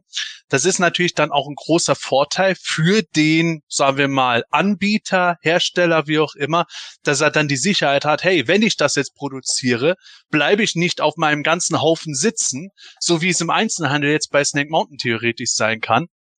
Denn klar, nachdem es jetzt Castle Grayskull für 30 Euro gab, sitzen natürlich viele Leute da und sagen, ah, oh, Snake Mountain, da warte ich, bis es billiger wird. Und wenn es das auch für 30 Euro gibt, dann schlage ich zu. Ist natürlich der super GAU für den Hersteller, weil wenn alles nur auf dem Rabatttisch verkauft wird, dann sagt er, das lohnt sich nicht, ich höre auf mit der Produktion von der gesamten Toyline. Und äh, was alles im Laden liegt, das ist natürlich auch für die Händler schlecht. Und so hast du schon mal zumindest deine sagen wir mal, Mindestmenge irgendwo los. Es gibt ja dann auch Nachproduktionen manchmal, je nachdem, wie das gestaltet ist. Oder, Michael hat es richtig gesagt, die Four Horsemen haben damit eigentlich so ihre eigene Firma ein bisschen mitbegründet und können mittlerweile auch äh, per Vorbestellung oder auch Sachen direkt produziert verkaufen. Damit hat man natürlich da einen großen Vorteil. Und unser eins, der Konsument bekommt eben Dinge, die er sonst nicht bekommen hätte. Aber es gibt doch auch gewisse Nachteile, weil Michael hat es jetzt gerade gesagt. So ganz günstig ist das oft nicht, wegen mhm. auch meistens deutlich geringeren Produktionsmengen. Ich habe es gerade eben auch im Live-Chat reingeschrieben. Eine Snake Mountain, die wird halt weltweit angeboten im Einzelhandel, die wird dafür produziert. Die Menge, die ist, sagen wir mal, so groß. Wenn eine Frightstone produziert wird für Mattel Creations, dann ist die Menge so groß. Also ein gutes Stück kleiner und über die Menge wird halt oft der Preis gemacht. Dadurch kann eine Frightzone am Ende, obwohl sie vielleicht kleiner ist als ein Snake Mountain, teurer sein, deutlich teurer. Das ist für uns dann natürlich ein Nachteil, vor allem aus meiner Sicht, wenn ein Hersteller es vielleicht auch ein bisschen sehr großzügig übertreibt mit seiner Gewinnmarsch, oder? Ja, ja absolut ähm, teilweise auch gerade bei kleineren Herstellern, also ich gehe jetzt ja nicht immer gleich von Milliardenunternehmen wie Mattel aus, ne? Das ist ja dann wieder noch was anderes. Mattel könnte sicherlich auch wieder noch ganz anders produzieren, aber auch die gucken natürlich auf Gewinn und wenn sie irgendwie der Meinung sind, ja, das wirft aber für uns nicht genug ab oder keine Ahnung. Und es würde ja auch Fahrzeuge geben, da wissen wir ja alle, das, das, das würde so sein. Ne? Es gibt halt einfach Fahrzeuge, die sind unbeliebter als andere. Das ist nun mal ganz klar. Vor allen Dingen wahrscheinlich auch Fahrzeuge, die dann in späteren Waves oder so gekommen sind, weil viele Leute die dann nicht mehr gehabt haben oder sonst irgendwie was, ja, interessiert mich nicht, will ich nicht haben. Äh, dann eben genau so ein Ding. Wir hatten es ja zum Beispiel auch äh, mit dem Monster My Pocket. Es gab ja jemanden, der Monster My Pocket Serie 3, die zweiten aus den Shreddies nochmal neu machen wollte.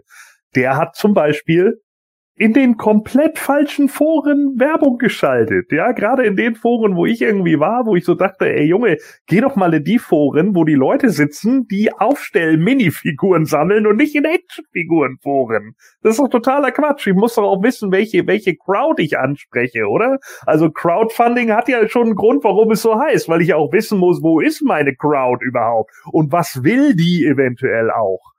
Ne, das ist ja auch der Grund, warum man jetzt so, so Umfragen macht oder so. Wollt ihr das überhaupt? Ja, wir bringen Fright Fighter. Dann würden viele sagen, hä, wieso? Ah, der, der Tech-Track ist noch nicht mal raus, jetzt kommt ihr mit dem Fright Fighter um die Ecke, hä? So, ja, und dann würden viele sagen, ja, ich hatte den, ich fand den eigentlich ganz cool, ja, aber andere würden dann sagen, ja, aber es gab doch viel wichtigere Fahrzeuge als das. Und so kann man dann natürlich irgendwie nachfragen und so. Der Typ, der damals, wie gesagt, diese Monster My Pocket Serie 3 machen wollte, der, der hat nicht ansatzweise sein, sein Ziel erreicht. Also nicht mal ansatzweise, aber eben auch vollkommen falsch Werbung geschaltet. Und das war dann eben so ein Ding, wo ich dann dachte, ja gut, dann wird's halt nix. Ja, das mit dieser Zielgruppe ist ja dann auch im Grunde so wie, ich sag's mal ganz pauschal, wenn man Conventions sich anschaut oder Messen. Du hast äh, Convention oder Messe A, sagen wir mal eine Messe, und äh, du weißt, dort kommen viele zahlungskräftige Kunden, die ganz viele irgendwie verschiedene Sachen aus dem Actionfigurensektor kaufen und da geht dann schon einiges auch irgendwie an Geld über den Tresen. Dann hast du Convention B, wo vielleicht dann halt eben nur ein Teil von denen kommt, so, so die Hardcore-Fans, denen es vor allem so um das Beisammensein und das Fandom-Feiern gehen, die dann vielleicht aber auch nicht so finanzkräftig in ganz viele verschiedene Sachen irgendwo das Geld hineinpumpen wollen oder können. Äh, ganz pauschal gesagt wie, wiederum. Und wenn du halt äh, für die eine Veranstaltung irgendwie versuchst, die falsche Zielgruppe zu erreichen, dann wunderst du dich vielleicht, dass äh, die Karten nicht richtig gehen. Ja, ähm, genau. Genauso kann es bei Crowdfundings tatsächlich auch sein. Das ist ein guter Punkt. Michael, du wolltest auch was sagen. Ja, ähm, ich wollte den Punkt vom Gordon aufgreifen mit den Fahrzeugen. Ähm, das ist halt einfach, ähm, ich auch, wir schreien natürlich nach Dragon Walker, Spider und so weiter. Spider haben wir oft gesagt, wäre perfekt für so ein Crowdfunding, aber eben aus meiner Sicht perfekt für ein Crowdfunding. Es hat halt gezeigt, dass selbst beliebte Fahrzeuge oder Reittiere ähm, sich einfach im Einzelhandel nicht verkaufen. Ähm, die, Absolut.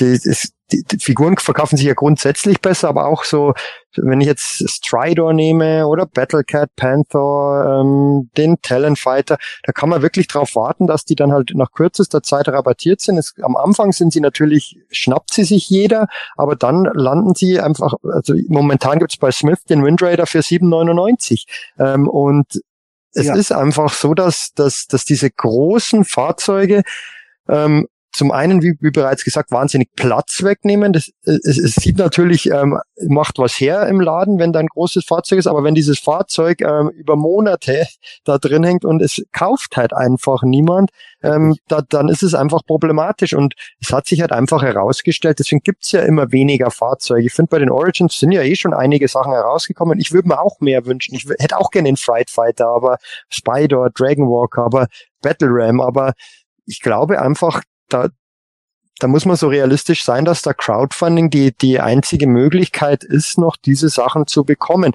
Und klar, Mattel will natürlich da auch dran verdienen, ganz klar, ist eine Firma. Und ähm, wenn die sehen, Castle Grayskull, die, die ikonische Burg schlechthin, ähm, geht einfach nicht weg und es sind solche Mengen übrig, dann werden die nicht in die Fright Zone da reinstellen oder Eternia ähm, in einem Riesenkarton, wo ich, wo ich, wo ich das Lager voll habe, wenn ich, wenn ich zehn Stück da reinstelle. Ähm, das ist halt einfach diese Problematik und ähm, ja, Eternia natürlich für uns auch unglaublich teuer. Brauchen wir nicht reden. Gordon, du wolltest noch was ergänzen? Ja, genau. Ähm, äh, und vor diesem äh, vor diesem Problem stehen wir dann ja letzten Endes. Ne? Wir stehen ja dann genau vor diesem Problem, dass natürlich will Mattel damit Kohle machen so. Und vielleicht haben sie sich auch am Anfang gedacht bei einer Castle Grayskull, jo, das läuft besser. Äh, und dann hinterher merken sie, uh, doch nicht. Klar, da ist jetzt auch noch Corona mit dazwischen gekommen. Das war natürlich auch für alle Leute scheiße, ganz klar. Aber nichtsdestotrotz, wie du richtig sagst, ich meine, Smith hat teilweise aus ihren Lagern direkt abverkauft online. Ist doch vollkommen klar, weil sie das Lager irgendwann mal leer haben müssen. Die können nicht da irgendwie 500 Castle Grayskulls rumstehen haben. Das ist einfach Blödsinn. Da haben sie irgendwann gemerkt, okay, wir haben das jetzt seit Wochen oder teilweise Monaten, wie du richtig sagst, im Laden stehen. Keiner kauft es. Also muss man dann natürlich gucken, wie kriegen wir es jetzt noch weg. Und dann fangen sie natürlich an, den Preis zu drosseln. Das ist doch vollkommen klar. Aber das ist ja nicht das, was Smith letzten will. Und das ist auch nicht das, was Mattel am Ende will. So. Und deswegen gehen sie dann irgendwann über Crowdfunding. Jetzt sagen natürlich einige von unseren Usern jetzt hier schon in den Kommentaren, nee, tut mir leid, aber das mit dem Crowdfunding, das ist mir alles zu teuer. So, das, das kann ich mir nicht leisten. Ne? Das, das will ich einfach nicht. Ja. Und dann steht man jetzt genau vor diesem Problem. Mattel will halt Kohle damit machen. Wir wollen aber ne, oder, oder viele wollen halt nicht so viel Kohle ausgeben. Und dann muss man nämlich wahrscheinlich dann letzten Endes einfach zugeben, dann ist es vielleicht doch nicht so beliebt, wie wir gedacht haben. Hm. Guter Punkt. Äh, das ist ja auch oft, ich höre von Leuten auch jetzt noch, ja, wir sind ja mitten im Moto-Hype. Ich persönlich glaube, dass der absolute Zenit des Hypes schon stattgefunden hat. Wir haben es auch schon mal angesprochen. In der Corona-Zeit haben die Leute halt sehr viel investiert und äh, mittlerweile haben wir keine Pandemie mehr. Viele Leute, die investiert haben, können jetzt wieder in andere Dinge investieren, die sie halt nicht machen konnten, wie Urlaube etc. Muss man natürlich auch so sehen. Ja. Und ich finde das mit dem Megakessel Grayscale immer noch ganz interessant. Das war ein unbeschreiblich erfolgreiches Produkt für Mattel. Das ist ja wirklich super beliebt gewesen. Das hat auch außerhalb der Moto-Bubble, und das darf man nie unterschätzen, Leute, die in der Actionfiguren oder der Masters of Universe Bubble stecken, die kriegen natürlich alles mit, aber viele, die erstmal nicht drin stecken, die kriegen auch nicht mit, was in dieser Bubble vor sich geht. Aber das haben ganz viele mitbekommen. Ehemaliger Klassenkamerad von mir. Hallo Thomas, falls du zuhörst. Ähm, der hat das auch gekauft und darüber sind wir dann auch ins Gespräch gekommen, weil er gesagt hat, boah, das flecht mich ja total und hat sich deswegen auf PE darüber informiert. Der hatte 20 Jahre lang gar nichts mit Themen am Hut. Und dann haben wir mittlerweile dort aber auch äh, Grayscales, die deutlich günstiger weggehen, die Mega Grayscales, die äh, da geht der Preis jetzt runter. Dadurch, dass sie halt mehrere Nachproduktionen gemacht haben, wird Mattel da ihren Schnitt gemacht haben. Aber wenn das Produkt vom ersten Produktionslauf in den Laden kommt und wird dann erst mit Rabatt verkauft, dann ist es ein Problem. Das kann natürlich dann auf Dauer eine Toyline gefährden, wenn es bei vielen gerade hochpreisigen Artikeln stattfindet. Wir haben es beim Eternia von äh, der Vintage Toyline auch gehört gehabt das sollte eigentlich das Doppelte äh, irgendwie in der Produktionsmenge gemacht werden, dass sie am Ende produziert haben und sie haben bei allem irgendwie miese damit gemacht. Deswegen war es logisch meiner Meinung nach, dass ein Crowdfunding gemacht wurde. Bei der Fright Zone ist es halt irgendwie leicht gesagt, ja, die verkauft sich ja sowieso.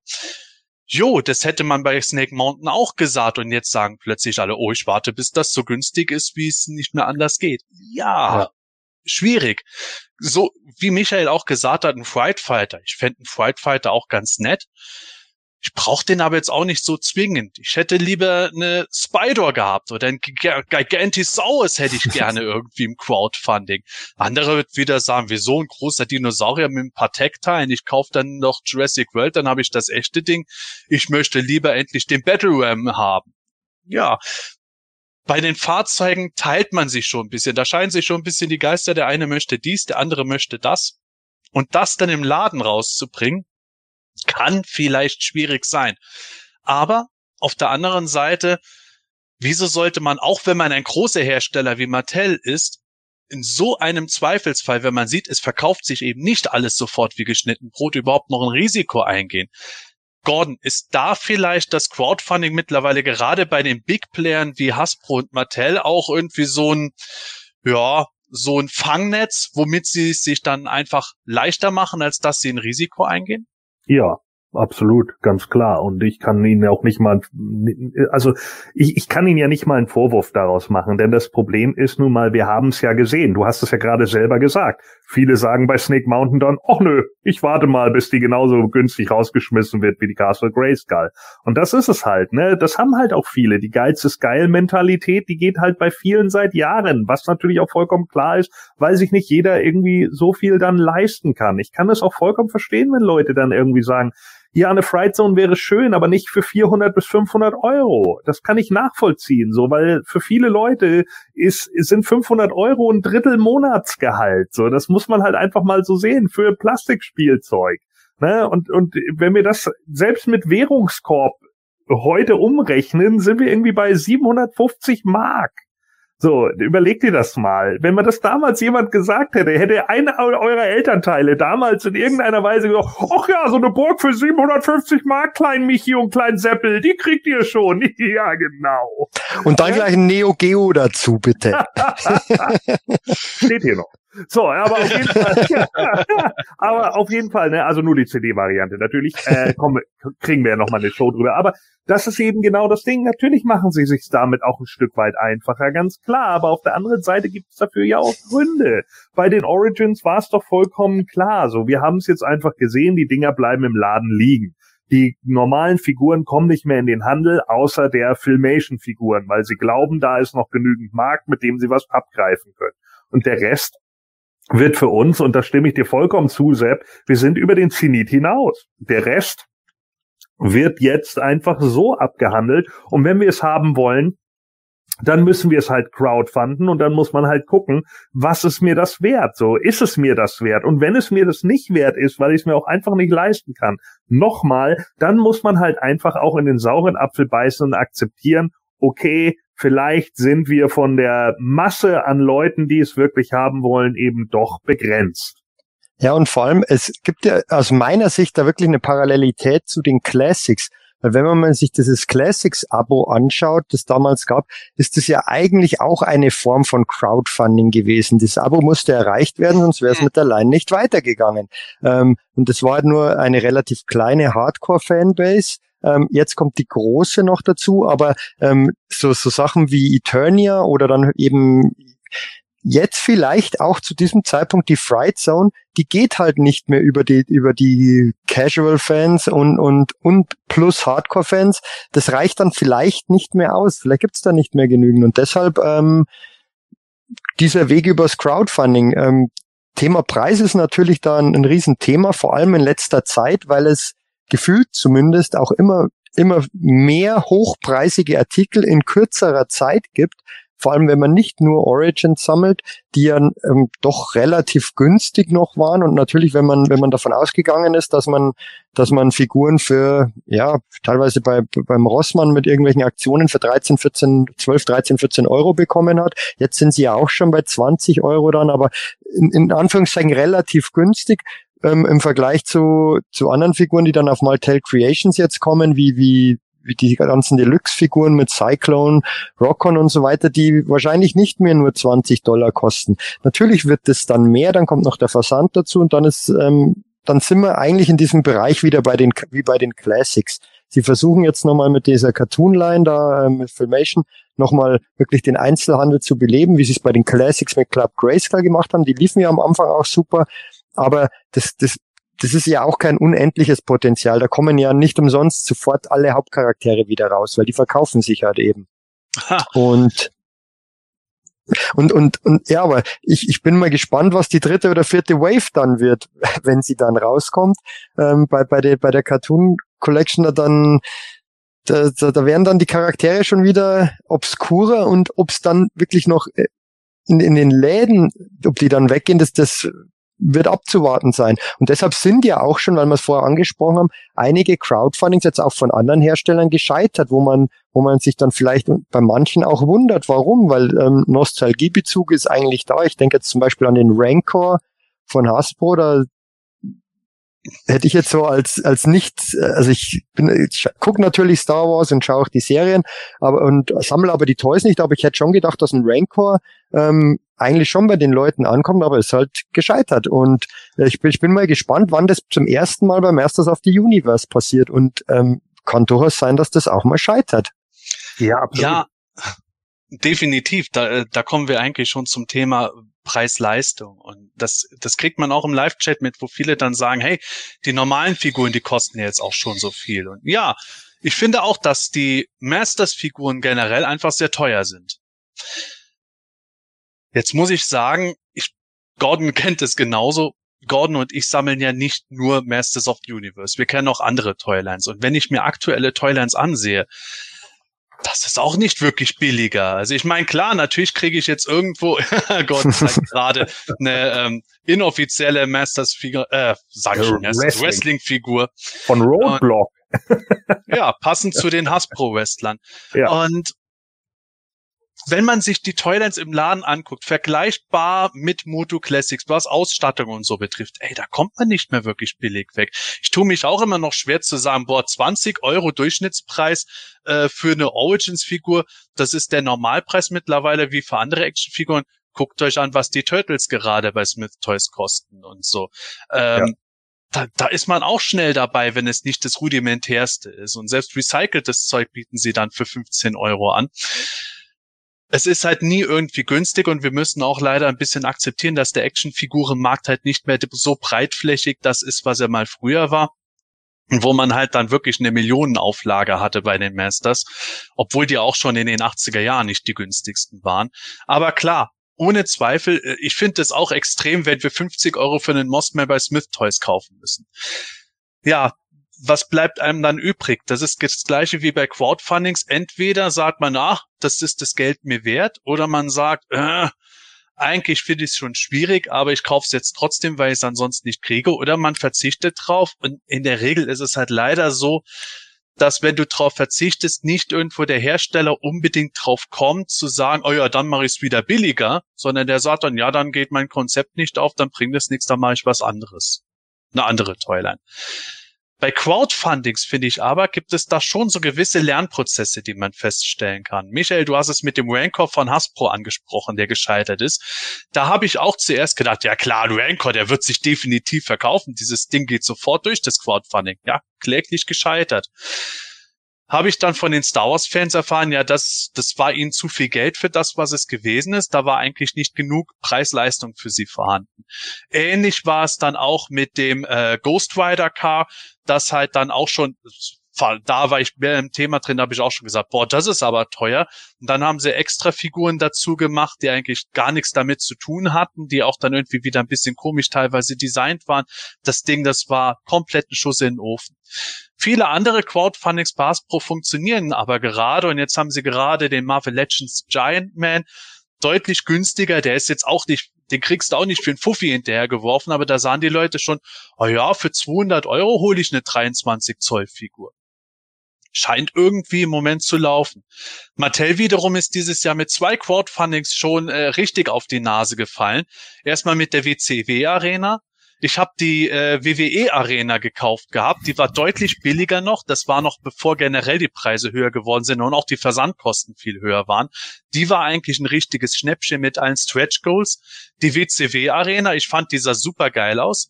Und tatsächlich nachweislich, die hatten sie auf der San Diego Comic Con im Feuer präsentiert. Es gab extrem positives Echo, aber als es präsentiert wurde, die beiliegenden Figuren haben die Leute nicht genug gekickt und der Preis war den Leuten so hoch, nicht gekauft. Ja. So ähnlich das letzte Jurassic Park Crowdfunding habe ich mich selber auch schon ein bisschen gewundert, ähm, weil ich das eigentlich ganz nett fand. Aber da haben auch die Fans dann gesagt, nö, das Auto, das gab es schon, der, Tyrann der Tyrannosaurus, der mhm. ist ein Repaint, der Rest ist irgendwie eigentlich nur ein paar Gummiseile und ein bisschen Plastik. Das hätte man früher auch als Geschenkset im Smith Toys für 150 und 50 Dollar bekommen. Schon ist es gescheitert. Und ja. ich würde mal drauf wetten, dass auch, so wie Hasbro, auch Mattel, wenn da so ein paar Crowdfundings scheitern, dann schon ans Schwitzen gerät und noch deswegen höchstwahrscheinlich das mit dieser Masters-Abstimmung jetzt mal gemacht hat, alleine um mal fortzufühlen. Ähm, das ist eben das, genau, Gordon, das, da wollte ich dich jetzt ansprechen. Kann es sein, dass dann generell irgendwie ein, einfach das zu teuer war oder war einfach für das Geld nicht genug drin oder hat es einfach die Leute nicht genug gekickt in solchen Fällen? Alles. Also ähm, äh, es gibt, gibt ja mannigfaltige Gründe dafür. Aber natürlich, ähm, du, du sagst es ja gerade selbst. Ein Playset von Jurassic Park, jo, den Wagen hatten wir irgendwie schon. Den Tyrannosaurus hatten wir schon. Das ist sogar nur ein Repaint. Dann sagen die Leute natürlich auch irgendwann so, oh nö, also da habe ich jetzt nicht so Bock, irgendwie so viel Kohle für auszugeben. WCW Arena ist momentan überhaupt nicht im Kommen, wird nirgendwo drüber geredet. Niemand redet im Moment über die WCW. Weder die WWE noch AEW noch sonst irgendwie was. Das ist in meinen Augen einfach ein falsches Set zur falschen Zeit. Das hätte man äh, vor fünf Jahren bringen können, als mit AEW gerade wieder losging oder sonst irgendwie was. Jetzt ist es wieder zu spät. Der Rancor, in meinen Augen, äh, alleine ich, ich bin kein Star Wars Sammler und ich besitze drei verschiedene Rancor-Figuren. also nur um das mal kurz gerade zu halten. Ja, der Rancor ist eine saugeile Figur, steht außer Frage, ist ein cooles Monster und so weiter und so fort. Aber wir hatten den jetzt auch schon XYZ mal. Und dann ist natürlich auch die Frage, ob sich die Leute dann irgendwann sagen, ja gut, jetzt noch ein Rancor da stehen haben, nur weil er irgendwie ein bisschen geiler aussieht. Da hat's mit der Sail Barge hier von Jabba ja noch deutlich besser geklappt. Ne? Die war riesengroß, die fanden viele cool. Da hab sogar ich kurzzeitig mal überlegt, weil ich mir dachte, hm, ich habe ja eine Menge lose Figuren von Star Wars noch, von den alten, da habe ich dann wirklich überlegt, so, vielleicht baue ich mir die die Barge dann irgendwo mit auf und stelle meine Figuren dann damit rein. So, das war dann eben genau das Ding. Das ist dann oder jetzt so die Ghost, die durch die Decke gegangen ist. Zum Beispiel, ja, genau. Bei auch bei bei Marvel kann ich es immer noch verstehen. Äh, ein riesen Giant Man irgendwie zu nutzen passt gerade. Es passt jetzt in die Zeit. Ant-Man Quantum Mania ist dieses Jahr erst gekommen. Da läuft er eine ganze Weile lang als Giant Man rum. Das macht Sinn jetzt in der Zeit, wo Leute es auch aktiv im Kino sehen. Vielleicht noch sagen, ja okay, mit dem können wir noch was machen. Aber wenn du dann plötzlich mit irgendwelchen Sachen um die Ecke kommst, und wir haben das ja bei allen möglichen Toylines schon gesehen, zum Beispiel auch mit Roboforce oder was weiß ich nicht was, da kamen sie dann um die Ecke und haben gesagt, ja, wir machen das einfach mal, wir gucken mal. Powerlords ist das perfekte Beispiel. Und dann orientieren sie sich leider aber nicht an den Originalfiguren, sondern machen daraus irgendwie so ein bisschen größere Figuren als G.I. Joe und die meisten sagen dann, äh, hat irgendwie nicht mehr das Flair von damals. Und ja, und das, das haben sie aus meiner Sicht zum Beispiel beim Eternia Crowdfunding genau richtig gemacht. Sie sind voll in diesen Hype rein, war genau der richtige Zeitpunkt. Ähm, da hat dieses Produkt an sich selbst, dieses legendäre Eternia Playset hat einfach gezogen. Es kommt mir eh so vor, dass ähm, dass das bei vielen irgendwie, Hauptsache es ist riesengroß und äh, dann zieht es schon, wie bei dem Thunder Tank da und jetzt bei dem Ketzle, Hauptsache groß. Ähm, und, ja, je größer, desto besser. Mhm. Ja, und das kommt irgendwie, äh, fällt schon irgendwie auf. Ähm, ich glaube schon, wenn man es geschickt macht, dass ähm, gewisse Stretch Goals, zusätzliche Figuren und so weiter schon enorm was ausmachen können. Ähm, wenn, wenn ich mir jetzt die Stretch Goals bei, beim Eternia Playset an, ansehe, der, der, der Moti hat einen riesen Hype bekommen. Ähm, Keckler, naja, ähm, glaube ich, war, den hätte jeder gerne noch gehabt, aber es ist auch keiner jetzt ähm, am Boden zerstört, weil weil weil es ihn eben nicht gab. Und ähm, was war noch King Grayskull, glaube ich, als als Early Bird Geschichte. Ja. Und einfach so Anreize setzen. wenn die geschickt gesetzt sind, glaube ich, kann das schon was bewirken. Wenn ich jetzt an die Fright Zone denke, gehen wir mal davon aus, die Fright Zone ähm, gewinnt da. Und dann packe ich vielleicht als Stretch, erstes Early Bird Stretch Goal die Shadow Weaver rein.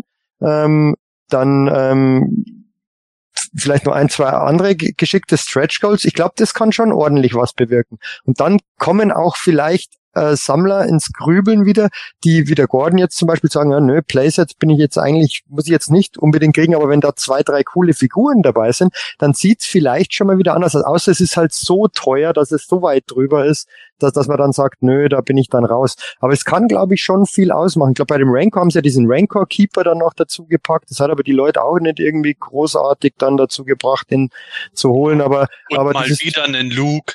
Ja, genau. Aber diese Stretch Goals können schon viel ausmachen aus meiner Sicht. Ja, das denke ich auch. Ähm, und ich muss auch tatsächlich sagen, äh, als es noch um Keckler ging, bei äh, ich war ja ein Fan, bin ich ganz ehrlich. So, ich mag die Figur einfach. Ich finde das cool. So, so ein Magier, der irgendwie was mit Eternia zu tun hatte. Ich fand die Idee nicht schlecht.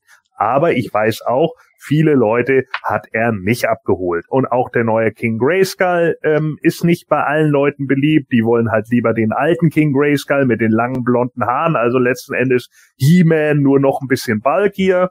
Aber das waren zum Beispiel so zwei Sachen, wo ich wirklich gedacht habe, oh, die Figuren finde ich schon beide ganz geil. Packe ich sogar vor Moti.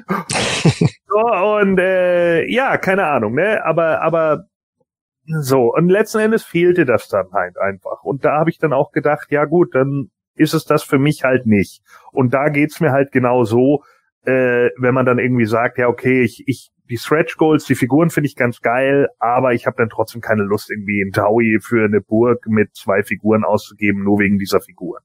Und das ist eben genau das. Aber ich kann Stretch Goals absolut verstehen, vor allen Dingen, wenn sie dann eben auch bei Videogames oder sonst irgendwie was dann noch irgendwelche besonderen Goodies mit raushauen oder mehr einbauen können oder oder oder, dann kann das natürlich absolut super sein.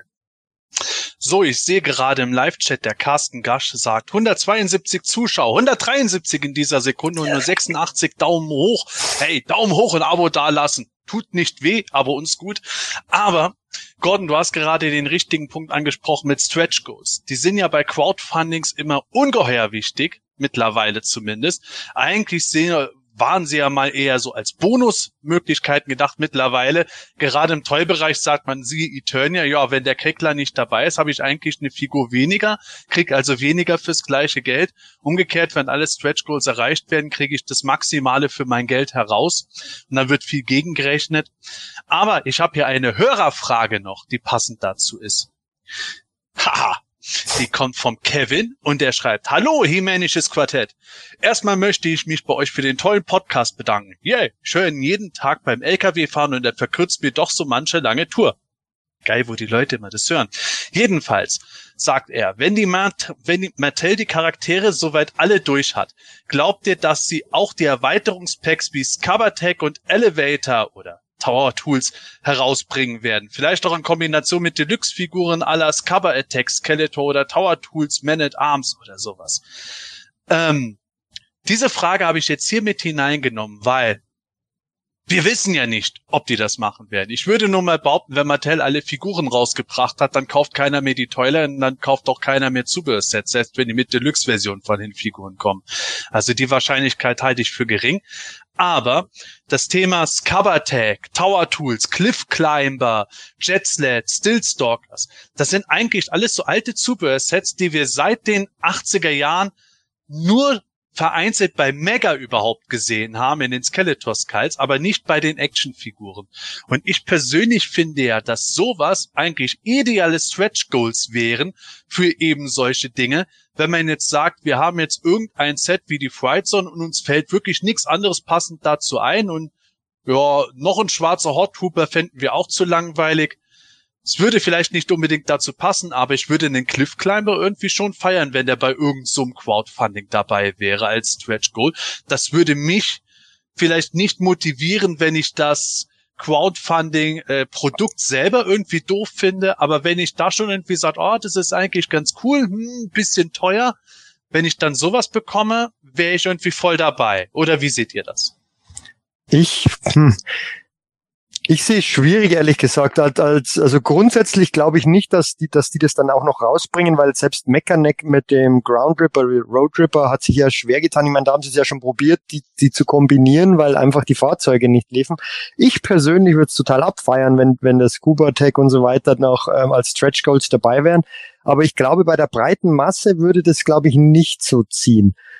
Ähm, da haben wir dann wieder die Diskussion, ähm, was darf ein Stretch Goal sein und was nicht. Ähm, wenn ich mir jetzt zum Beispiel überlege, weil ich links rüber schaue und da steht der, ähm, wenn dann ähm, Multibot zum Beispiel.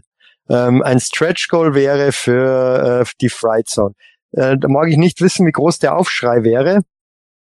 Ähm, Sehr aber, laut. Ja, aber es würden wahrscheinlich, es würden sich zig Leute beschweren, aber es würden vom Effekt her, glaube ich, würden es viele kaufen, wie damals bei Shadow Weaver, kann ich mich erinnern wo wir wieder beim Abo bei den Classics wären. War ein Riesenaufschrei, dass Shadow Weaver ein Abo-Exclusive ist. Aber ich glaube, auch mich hat das damals unter anderem dazu bewogen, ein Abo abzuschließen, weil davor, glaube ich, war ich teilweise Cherry-Picker, aber die wollte ich einfach haben, ähm, wenn es solche Charaktere gibt. Also nicht, dass ich das will, dass Kerncharaktere als Stretch Goals genutzt werden, aber ähm, es ist, das ist ein schmaler Grad für, für, für Unternehmen, wie weit gehen Sie da? Deshalb bin ich gespannt, was da dann kommt, ob das irgendwelche Obskuritäten sind oder wirklich so, ich meine, Multibot ist ja auch eine Obskurität, aber der war in der Vintage-Line dabei. Ähm, aber diese Zubehörsets, weiß ich nicht, ob die genug ziehen würden und mich wundert ja eh, dass da noch nichts rauskam. Gerade so ein Weapons Pack. Ein Weapons Pack bei den Origins hätte sich wirklich schon angeboten. Das wäre so leicht herzustellen. Und ähm, würden, glaube ich, die Leute schon kaufen eigentlich. Sowas könnte ich mir eventuell noch vorstellen, dann mit den äh, Many Weapons, ähm, Waffen, äh, Magenta-Rüstung von Faker und so weiter. Sowas, so ein Weapons Pack dazu packen als Stretch Goal, das könnte ich mir vorstellen, dass das ganz gut ziehen könnte. Glaube ich noch mehr als Scuba Tech und so weiter, weil das ist dann schon wieder sehr obskur. Ja, Obskurität ist dann natürlich auch immer so eine Sache. Du sagst es gerade, Multibot. Da würden viele Leute auf die Barrikaden gehen, wie es bei Quizler über Mattel Creations war auf der anderen Seite. Aber natürlich, wenn du drei Charaktere hast, die die Leute vielleicht als wichtig zur Komplettierung ihrer Toyline ansehen, äh, könnte das ziehen. Ich könnte mir da eher sowas vorstellen wie die Laserfiguren dass die bei so einem Crowdfunding sein könnten, ohne dass jetzt alle irgendwie ausrasten, dass die nicht im Einzelhandel kommen. Aber da spekuliert man ja auch immer viel. Und das ist auch für die Hersteller, glaube ich, immer das Problem. Die müssen ja auch irgendwo sich selber was ausdenken. Viele von den Designern an den Toylines sind keine Fans, aber viele andere Designer sind Fans und überlegen sich dann, was fänden sie denn cool. Und dann wird es irgendwie durch den Firmenfleischwolf gedreht, wenn es ein größeres Unternehmen ist und irgendwo kommt was raus, das vielleicht deutlich weniger ist, als sie vorhatten reinzupacken und deutlich teurer, als sie wollten, dass es ist. Und äh, daran kann was scheitern. Aber ja, also sowas wie ein Weapons Pack auf einer Blisterkarte wie früher. Ich glaube, das hätte im Einzelhandel keine Chance. Überhaupt keine, weil es so ein Ergänzungsset ist, das auch noch für Figuren dann als Ergänzung dienen würde, die es vielleicht auch nicht mehr gibt. Da wird es schwierig. Das ist nicht für Casual-Fans. Aber für Komplettsammler, die eben bei einem Crowdfunding dann auch sagen, okay, jetzt kostet die Fright so nicht 200 Euro, sondern sie kostet mich äh, 300 bis 400 Euro mit Versand oder sogar noch mehr. Aber ich hole sie, weil ich komplett Sammler und Hardcore-Fan bin. Da könnte auch so ein Weapons Pack als Ergänzung durchaus passen, das vielleicht nicht im Einzelhandel käme. Da sind wir wieder bei dem Punkt, was funktioniert auf breiter Fläche, was funktioniert eher in der kleinen Nische. Ja, da gibt's ja auch bei ähm, noch eine Ergänzung schnell. Ähm, wenn angenommen Snake, äh, Snake Lair würde, de, würde das Rennen machen, da gäbe es natürlich super Stretch Goals mit den ganzen Schlangenmenschen, die Axel Jimenez ähm, erfunden hat. Das, das würde, glaube ich, ziemlich gut ziehen. Ähm, was ich mir auch noch gut vorstellen könnte, wären wären zehn einzelne Stretch Goals und zwar ähm, mit kleinen Figuren, die man dann zu Bällen zusammenrollen kann und äh, oh. die Meteorbs, ähm, so könnte man die mal wieder integrieren, aber ähm, ja, ich weiß, unrealistisch, aber man darf ja mal noch Wünsche äußern. Es gibt Meteorb-Fans in Deutschland, hier sind sie. ja, ähm, Sprech nur für euch. Äh, komm, Michael und ich, wir sind die deutschen Meteor-Fans. ähm, ja, sehe ich auch so wie du, Michael. Jetzt ist es halt das Ding, bei Crowdfundings finde ich, dass die Stretch Goals mittlerweile schon eine enorme Wichtigkeit bekommen haben. Ich habe das bei der WWE Arena mitbekommen. Da, äh, die hat ja am Anfang auch sich sehr schwer getan, dann über die Runden zu kommen. Es gab als Stretch Goal dann äh, Doink den Clown, wo ich auch gedacht habe, oh mein Gott, Doink der Clown, der kann von mir aus drei Köpfe dabei haben, brauche ich den zwingend.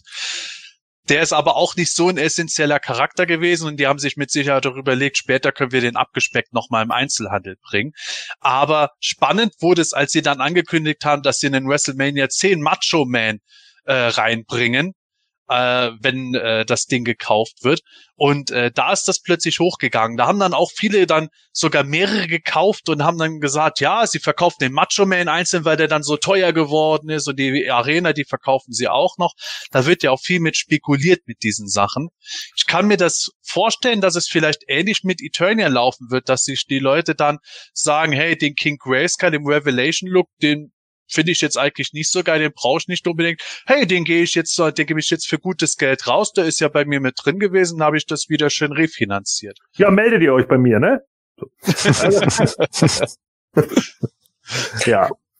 Ja, na ja, also äh, klar, also ich glaube auch nicht, dass wir sowas wie die, äh, äh, ja, keine Ahnung, hier die, die, die Tower Tools oder sonst irgendwie was. Glaub nicht, dass wir das sehen werden. Also ähm, Michael hat es vorhin schon gesagt, so Mechaneck im, im Tupac, da hat sich auch schon irgendwie schwerlich verkauft und äh, jetzt regen sich alle darüber auf, dass man Mechaneck nicht auf Solo-Karte bekommt, was ich persönlich auch irgendwie ätzend finde, weil ich ihn auch ganz gerne nochmal auf Solo-Karte gehabt hätte.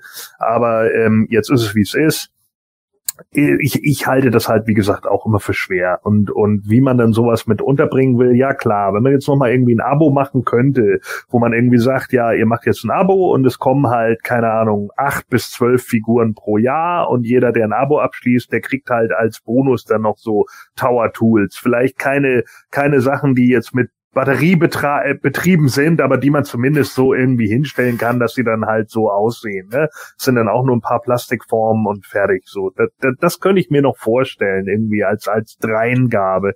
Aber mhm. ansonsten glaube ich einfach nicht. Es ist ja, finde ich, ein interessanter Punkt bei diesen, bei diesen Crowdfundings, der, der auch immer noch eine Rolle spielt. Ähm, Anfang gibt's, anfangs gibt's ja meistens den großen Hype um, um als zum Beispiel Eternia vorgestellt wurde, das, das ähm, ging ja dann auch sehr, sehr schnell durch. Ähm, dann ist es aber halt meistens so, dass, dass es halt einfach dauert. Ähm, jetzt, jetzt haben wir bei Eternia schon relativ lang gewartet. Das kommt jetzt irgendwann 2024. Siehst ja auch mal, dass der King Grayskull schon vorab verschickt wird. Bin mal gespannt, wann der dann ähm, rausgeschickt wird. Aber bei, bei etlichen Geschichten, jetzt wenn ich an die Classics zum Beispiel denke, ähm, ist es schon so, dass, dass die wenn man jetzt vom, vom Preis ausgeht, meistens ähm, dann teurer gehandelt werden, auch wenn sie dann mal rauskommen oder auch im Nachgang, wie, wie damals, als, als, als man beim Crowdfunding zahlen musste, weil es vielleicht viele nicht mitbekommen haben, weil die Leute ihre die, die Line komplettieren wollen, weil es vielleicht damals auch das Geld nicht hatten und dann ist es jetzt da. Ähm, wenn, wenn ich an diese einzelnen Produkte denke, ähm, gerade Classics Castle, Grayskull, Classic Snake Mountain, die haben, die sind ziemlich wertstabil im Gegensatz zu, ähm, zu anderen Dingen wie, wie jetzt ähm, Origins Castle Grayskull, das halt einfach in Massen gibt. Ähm, das ist natürlich dann wieder der Punkt Exklusivität ähm, in der Sammlung, ähm, ist natürlich auch teurer, aber es hat ja, da haben wir auch schon mal drüber gesprochen, natürlich auch immer einen gewissen Reiz, dass, dass, dass in, in, in, in einer Line auch seltenere Sachen dabei sind. Ich meine, theoretisch wir haben darüber gesprochen, es ist unverschämt teuer gewesen, Eternia, aber theoretisch hätte ja jeder die Möglichkeit gehabt, das zu bestellen. Ähm, ich weiß, dass das, wie gesagt, geldmäßig ist es äh, wirklich überzogen, aber ähm, das ist halt, das ist halt dann auch immer so ein Thema. Es, jetzt müssen wir halt schauen, wie, wie teuer die Fright Zone wird. Ich hoffe, dass, wenn sie gewinnt, nicht so teuer werden wird, weil, weil die wollen halt einfach viele haben und wenn die dann doch über 300 Euro kostet, dann ist es halt natürlich schon knackig.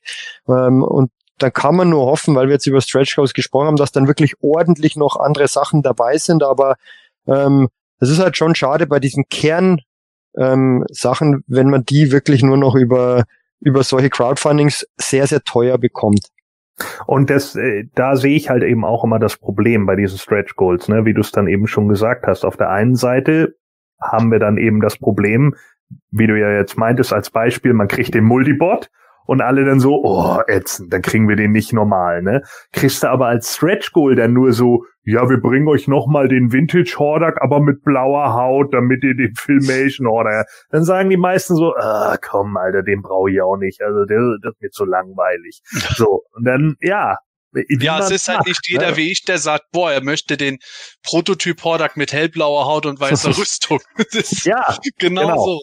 Ne, genau das. Und, und da, ich glaube, das ist immer so diese Gratwanderung, die man dann hat. Ne? Man, man sollte vielleicht nicht unbedingt was rausballern, was wirklich alle Leute haben wollen, aber es muss zumindest für diesen Kern, die die anderen Sachen immer noch interessant genug sein und nicht so vollkommen boring. Ja, so wie Ultimate Warrior in Jeanshosen. Zum Beispiel. Also ich, ja, bin auch, ich, bin auch, ganz ehrlich, bei so einer WWE-Arena, ne, mich hätte ein Macho Man im WrestleMania 10 Outfit nicht so abgeholt. Ich meine, ich kann das verstehen, viele Leute waren, äh, waren in der Zeit Fans und so weiter, aber ich denke dann auch, es ist halt wieder nur der Macho Man. Also ganz ehrlich, da sage ich dann schon eher ja zu einem Doink oder zu Charakteren, die ich nicht so häufig sehe. Aber das ich ist halt mein Ding. Nicht, dass das funktioniert hatte, weil einfach der Gesamtpreis damals noch viel niedriger war, als er heute wäre. Ja. Und dadurch haben halt viele gesagt, na ja, der Preis ist jetzt von Haus aus nicht so verkehrt. Äh, muss ich's holen? Den Ring gab's so eigentlich schon mal, nur nicht mit diesem ganzen Extra-Zeug und dem Entrance Stage. Und dann hat der Macho Man so diesen Kick gebracht, wo sie gesagt haben, hey, das ist jetzt ein guter Deal. Weil das konnte man wirklich schon fast gegen Retail gegenrechnen. Heute musst du halt einfach davon ausgehen, egal was es bei Mattel Creations gibt, allein dadurch, dass die Produktionsmenge geringer ist, ist es immer teurer. Und äh, da wird sich halt natürlich viel drüber gestritten. Michael hat gesagt, Eternia war einfach scheiße teuer. Es war wirklich schweineteuer, muss man sagen. Inwiefern der Preis jetzt gerechtfertigt war, ist halt so eine individuelle Sache. Es wird aber es wird mit Sicherheit nicht so gewesen sein, dass Mattel gesagt hat, ja verdammt, pro Eternia kriegen wir nur fünf Dollar Gewinn raus. Es wird aber wahrscheinlich auch nicht so gewesen sein, dass Mattel jetzt pro Eternia 400 Dollar Gewinn macht. Das ist auch unrealistisch. Die Wahrheit ist irgendwo dazwischen. Ein Hersteller, gerade so ein großer, macht immer seinen Schnitt. Wozu sollte man sich auch die Arbeit machen? Wozu sollte man die ganzen Leute auch beschäftigen? Eben. Wovon soll man die bezahlen? Das ist einfach so. Ja. Nichtsdestotrotz ist es teuer und das nächste Crowdfunding wird mit Sicherheit auch nichts sein, wo wir dann sagen werden, oh, das ist ja ein Schnäppchen, billig.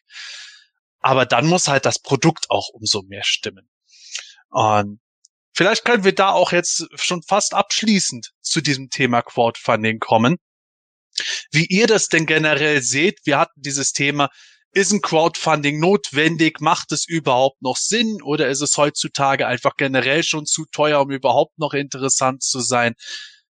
Michael, fang du doch gerne mal an, wie du das jetzt final siehst, grundsätzlich.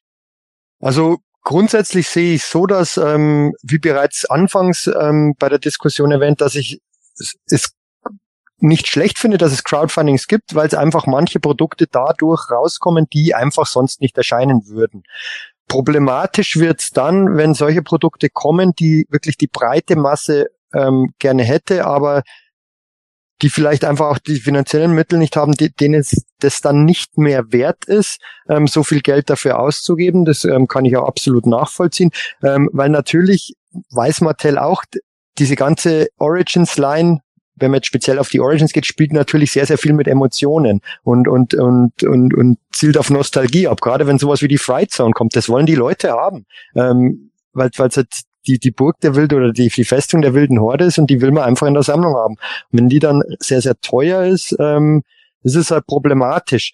Ähm, ich sehe aber auch die positiven Seiten. Wie gesagt, erstens, man kriegt bestimmte Sachen, die sonst nicht gekommen wären. Wenn ich mir jetzt überlege, Snake Mountain von den Origins, die mir grundsätzlich sehr gut gefällt, aber es gibt paar Punkte bei Bemalungsdetails, ähm, die hätte ich einfach besser gefunden. Wäre die jetzt als Crowdfunding-Projekt gekommen, wenn man sich das überlegt, ähm, dann ist sie etwas teurer. Oftmals ist nicht immer, aber oftmals ist es dann so, dass dann vielleicht auch ähm, etwas mehr Geld in die Farbe investiert wird. Nicht immer, aber dann dann hätten wir vielleicht eine bemalte Schlange bekommen und ähm, bemalte Kreaturen sieht man ja bei bei der bei der Snake Mountain von den von Super Seven. Die sind dann natürlich noch teurer. Das ist so eine Abwägung. Oh, die wären vielleicht ein Stretch Goal geworden. Bemalte zum Beispiel.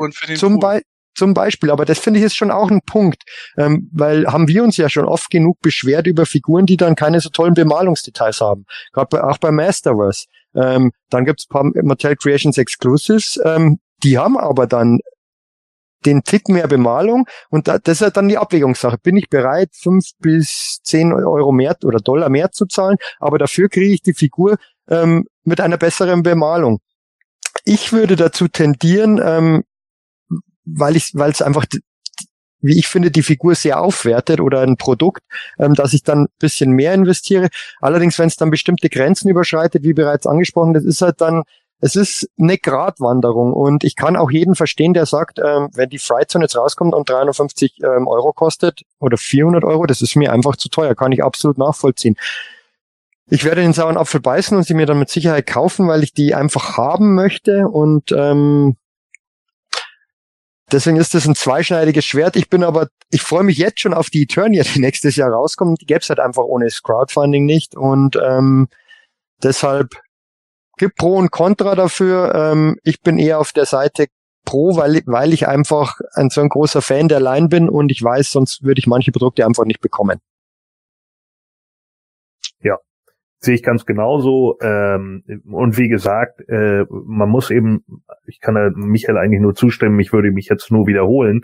Ich kann halt nur noch einfach einmal hinten dranhängen, was ich vorhin auch schon gesagt habe. Das Problem ist halt immer, wenn man dann letzten Endes solche Sachen nicht mehr hinbekommt und äh, Leute dann sagen, ja, eine Fright Zone wäre schon geil, aber 350 Euro, das will ich nicht oder kann ich mir auch nicht leisten, weil es einfach nicht geht. Das ja vollkommen normal wäre, ja, weil es gibt nun mal einfach Dinge, die wichtiger sind als Spielzeug, dann muss man sich halt einfach auch immer wieder die Frage stellen, ist es denn in dem Moment vielleicht wirklich so, dass alle Leute es wollen, aber Mattel will es nur nicht? Oder ist es vielleicht doch eher so, dass die Crowd, die es halt möchte, eben doch kleiner ist und dann in dem Moment halt auch mit den höheren Preisen leben müsste. So, wenn man das nicht will, ja, dann haben wir eben genau das Problem. Mattel kann es nicht günstiger anbieten oder wollen es auch nicht. Und äh, ja, andere äh, werden dann eben sagen, ja, und ich kaufe es nicht, wenn es zu teuer ist. Ja, und dann findet es halt nicht statt. Ja, ihr habt das im Grunde jetzt auch schon so beschrieben, wie ich es aussage. Ich finde es immer ein zweischneidiges Schwert, was Crowdfundings betrifft. Ich bin ein Fan davon, wenn ich weiß, das Ding wäre anderweitig nie erschienen, weil es einfach chancenlos im Einzelhandel wäre, weil zu groß, zu teuer oder die Fanbase nicht groß genug für die breite Fläche. Zugleich aber also wir sehen es, wie ich schon erwähnt habe, bei sämtlichen Toylines der letzten äh, Jahre, dass es alles irgendwie immer so teuer geworden ist. Und ich möchte auch nicht unbedingt so viel ausgeben. Und wenn man dann das Problem hat, dass man am Ende sagt, no, das sieht ja ganz nett aus, aber ehrlich gesagt, für das Geld ist es mir dann auch nicht gut genug, muss man vielleicht drauf verzichten oder in den sauren Apfel beißen. Und ich glaube, das ist immer eine sehr individuelle Geschichte. Unterm Strich aber sind Crowdfundings immer noch eine enorme Möglichkeit, einfach an Dinge zu kommen, seien es jetzt Playsets wie im Fall der Masters, Figuren, Fahrzeuge, Bücher, was auch immer, you name it. An diese Sachen kommt man vielleicht sonst nie ran. Und das ist halt das Potenzial, das da drin steckt. Es gibt ja noch ganz viele, es gibt auch viele kleine Crowdfundings, von denen man sagen kann, hey, da backe ich jetzt einfach mal mit 30 Dollar irgendwas und kriegt einen schönen dicken Buchwälzer zum Schmökern kann man auch immer ein bisschen über den Tellerrand hinausschauen. Ich möchte sie grundlegend nicht missen. Es ist eine coole Methode, um etwas zu kriegen und Michael hat es schon gesagt, die Moto Classics waren eigentlich in den Abosystemen auch nichts anderes als Crowdfundings. Insofern, die bis heute beste Masters Toyland verdienen wir diesem System. Wenigstens das können wir auf jeden Fall sagen. Und dann müssen wir jetzt einfach mal abwarten. Wird's die Fright Zone? Wird's doch was anderes? Und wenn ja, wie viel? Pinke Pinke kostet das Ganze. Ja, aber damit sind wir jetzt bei unter zwei Stunden und mit unserer Sendung fertig. Gut, ich weiß nicht, was Gordon noch für das Ende vorbereitet hat. Vielleicht hat er da eine Geschichte, die lange genug ist. Nö. Okay, also dann, wir kommen unter zwei Stunden mal heraus. Und dann. Ja, und was sagt uns das? Manuel ist schuld. Oh, nee, der Manuel sagt immer so wenig. Wir haben uns heute ein bisschen am Riemen gerissen, aber schön, dass ihr alle dabei wart. Und an dieser Stelle, Manuel, viele liebe Grüße. Wir freuen uns, wenn du wieder dabei sein wirst. Und wir freuen uns natürlich auch, wenn ihr wieder dabei sein werdet, liebe Hörer. Deswegen denkt an den Daumen hoch und das Abo und dann sehen wir uns hoffentlich bald wieder. In diesem Sinne, tschüss, bis bald und gute Reise. Mich hat's natürlich auch wie immer sehr gefreut. Ähm, war wieder eine tolle Sendung. Ähm, Freue mich natürlich auch, wenn Manuel beim nächsten Mal wieder dabei ist. Ähm, schön, dass so viele eingeschaltet haben heute und dabei waren, auch aktiv im Live-Chat. Ähm, gerne beim nächsten Mal wieder. Ähm, dann mit Manuel und dann bis zum nächsten Mal. Ja, äh, tschüss, bis dann. Äh, und ich möchte euch natürlich noch eine Neuigkeit über den äh, Revolution Cartoon äh, mitteilen, denn ob ihr es glaubt oder nicht, aber Kevin Smith will am Ende der Folgen wieder die äh, eingebürgerte Moral äh, mit reinbringen. Ja, und äh, dass diese Moral soll auch im Gegensatz zu allen anderen, äh, nee, damals war ja so, ne, totaler Quatsch irgendwie, es ging halt darum, man muss mutig sein und dann ist die Moral über Recycling oder so. Ja, macht ja kein Quatsch. Das ist ja Blödsinn. Ne? Also man muss ja die Moral so ein bisschen auch ans Thema der Folge ähm, angleichen und das machen sie da halt auch. Also es geht halt darum, dass Orko halt irgendwie einen Zaubertrick macht und das geht dann irgendwie nach hinten los und dadurch ähm, gibt's dann halt riesige Probleme mit allen irgendwie und so weiter und so fort. Ja, und Orko ist das halt total unangenehm. Und in der Moral geht's dann halt auch darum, dass es dann Orko eben peinlich ist, dass das nicht geklappt hat, ne, mit dem Zaubertrick. Und dann sagt äh, He-Man zu ihm, Orko, egal wie peinlich das ist, er ist Cringer. Das hemanische Quartett. Präsentiert von planeteternia.de